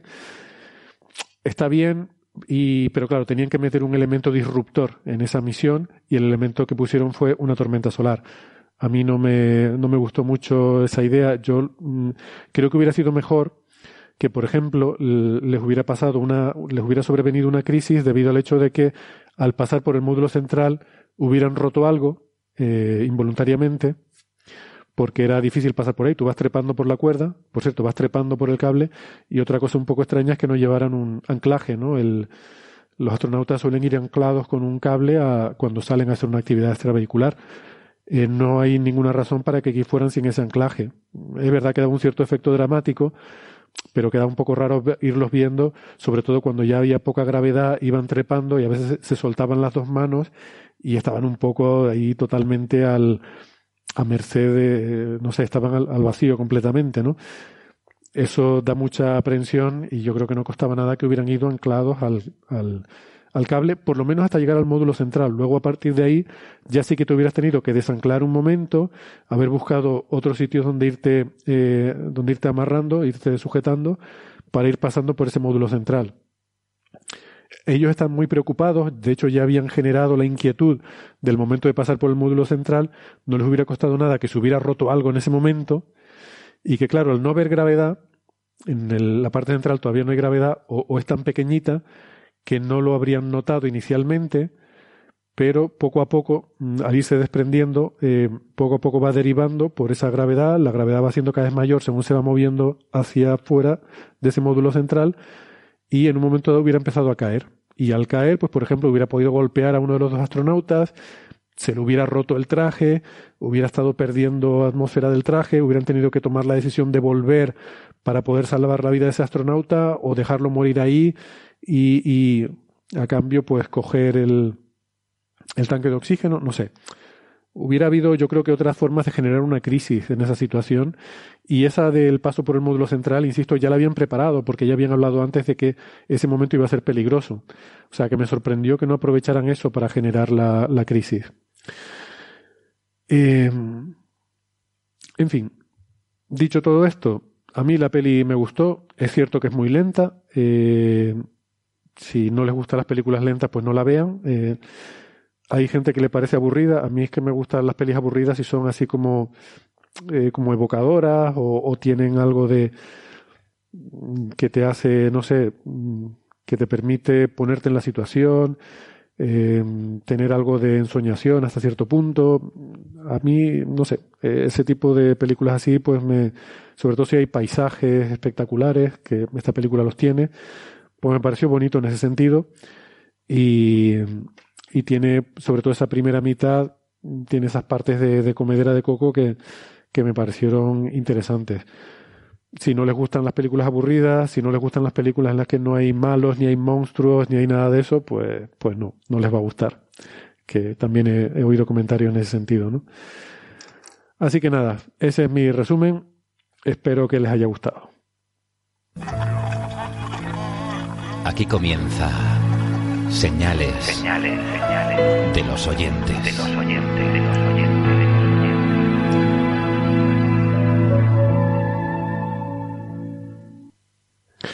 Bueno, pues a ver si podemos coger alguna preguntita. Em, por ejemplo, dice, eh, dice Robustina Carrocera que tampoco es creíble que manden al científico a trepar, lo cual es, eh, estoy de acuerdo.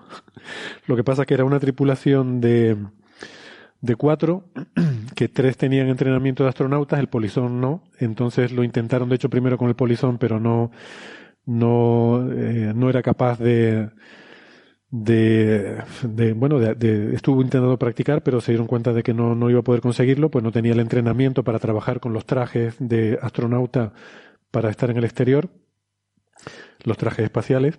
Y de los otros tres que quedaban, pues una era la comandante y que era la que supuestamente pues tiene que pilotar el acople y desacople de la nave. Así que quedaban los otros dos, que eran los científicos, que a lo mejor eran un poco más torpitos, pero sí tenían el entrenamiento para hacer actividades extravehiculares y fueron los que le hicieron, ¿no? Em, decía alguien que, em, que, que, lo del anclaje, que no llevarían, em, que no llevarían peso extra para, para hacer ese anclaje, pero no, el, el anclaje simplemente, eso sí lo tenían que llevar para hacer actividades extravehiculares, se llevan con una especie de mosquetón que se engancha en el sitio donde vas a estar trabajando. Eh, eso lo tenían que tener seguro. Eh, ah, esta pregunta era de Marco Antonio, efectivamente. Que no existe ningún procedimiento para ir al otro extremo, con lo que es normal que no pongan un cable que sería en peso muerto. Es que el, el cable de anclaje no es solo para ir al otro extremo, es para cualquier actividad extravehicular que tengas que hacer. Es cierto que ir al otro extremo era algo que no estaba previsto. Por cierto, eh, una cosa que sí podían haber hecho ya que esto de las esto de las eh, garrafas de oxígeno parecía que no podía llevar suficiente cantidad, a lo mejor lo que podían haber intentado hacer era haber intentado tender una especie de, de línea de conexión del tanque de combustible del cohete al hábitat y poder así eh, transferir de forma regular el, el oxígeno. Pero bueno, eso ya igual es meterse en más complicaciones de las que hacía falta, ¿no? ¿Cómo pudieron alertar sobre la eyección de masa coronal? Pregunta Rafael Naranjo. Los astrónomos notan un incremento del brillo solar o un, o un oscurecimiento. Bueno, eso es lo que notarías en otras estrellas, pero en el Sol las vemos. Las eyecciones de masa coronal se detectan con satélites que hay 24 horas observando el Sol y, y de hecho hay prácticamente, ese es otro fallo de la película, hay prácticamente dos días de, eh, uno o dos días que tienes de margen desde que observas una eyección de masa coronal hasta que llega a la Tierra. Eh, así que mm, tendría mucho más tiempo. En la película les dicen que eran 20 minutos, que tenían el tiempo justo para, para volver, pero en la realidad hubieran tenido bastante más tiempo, hubieran podido planificarlo con antelación, la actividad extravehicular, para que no les pillara la eyección de masa coronal. De nuevo, ese es un detalle científico que hubiera arruinado el, el argumento de la película, así que entiendo que eso bueno, pues lo puedes, eh, te puedes saltar un poco la ciencia, la puedes, eh, la puedes torturar un poco. Yo con eso no tendría tanto problema, ¿no? Pregunta el profesor Retroman, ¿podría entonces darse el caso de algunos planetas que se formasen como gigantes con una atmósfera enorme y luego la pierdan por estar cerca de una estrella para terminar siendo rocosos?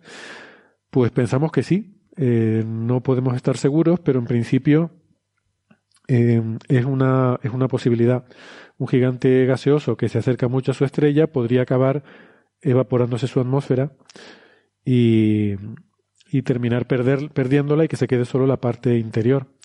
Por ejemplo, en la Tierra eso ocurrirá, la Tierra no es un gigante gaseoso, pero cuando el Sol vaya aumentando su luminosidad gradualmente, dentro de mil millones de años, eh, la luminosidad del Sol será un 10% mayor que la actual y eso hará que se evapore la atmósfera. Eh, entonces, bueno, la atmósfera de la Tierra es muy delgadita, pero algo análogo podría ocurrir a un planeta gigante gaseoso que migrara y se acercara a su estrella.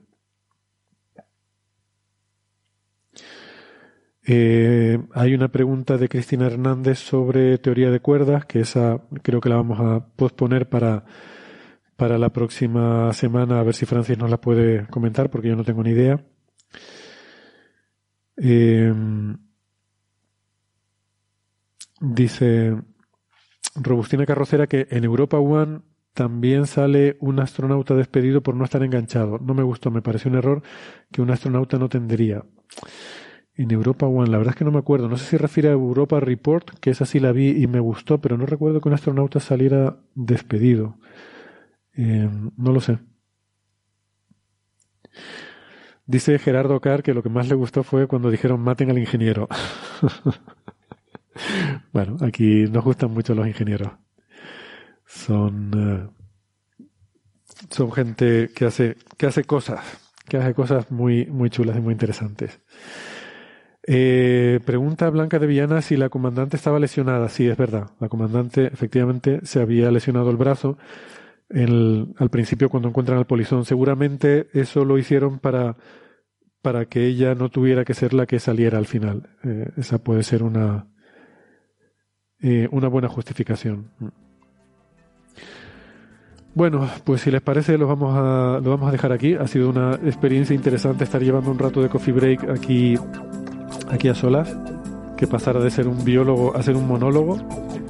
Em, espero que no se tenga que repetir muy a menudo, pero, espero más que nada por, por, el bien de ustedes que tienen que estar ahí escuchándome, ¿no?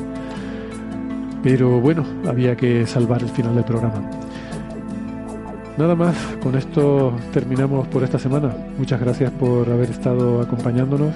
Gracias a los amigos que han estado siguiendo el chat en directo. Y a todos los oyentes, nos volvemos a ver la próxima semana, si ustedes lo tienen a bien. Gracias. Adiós.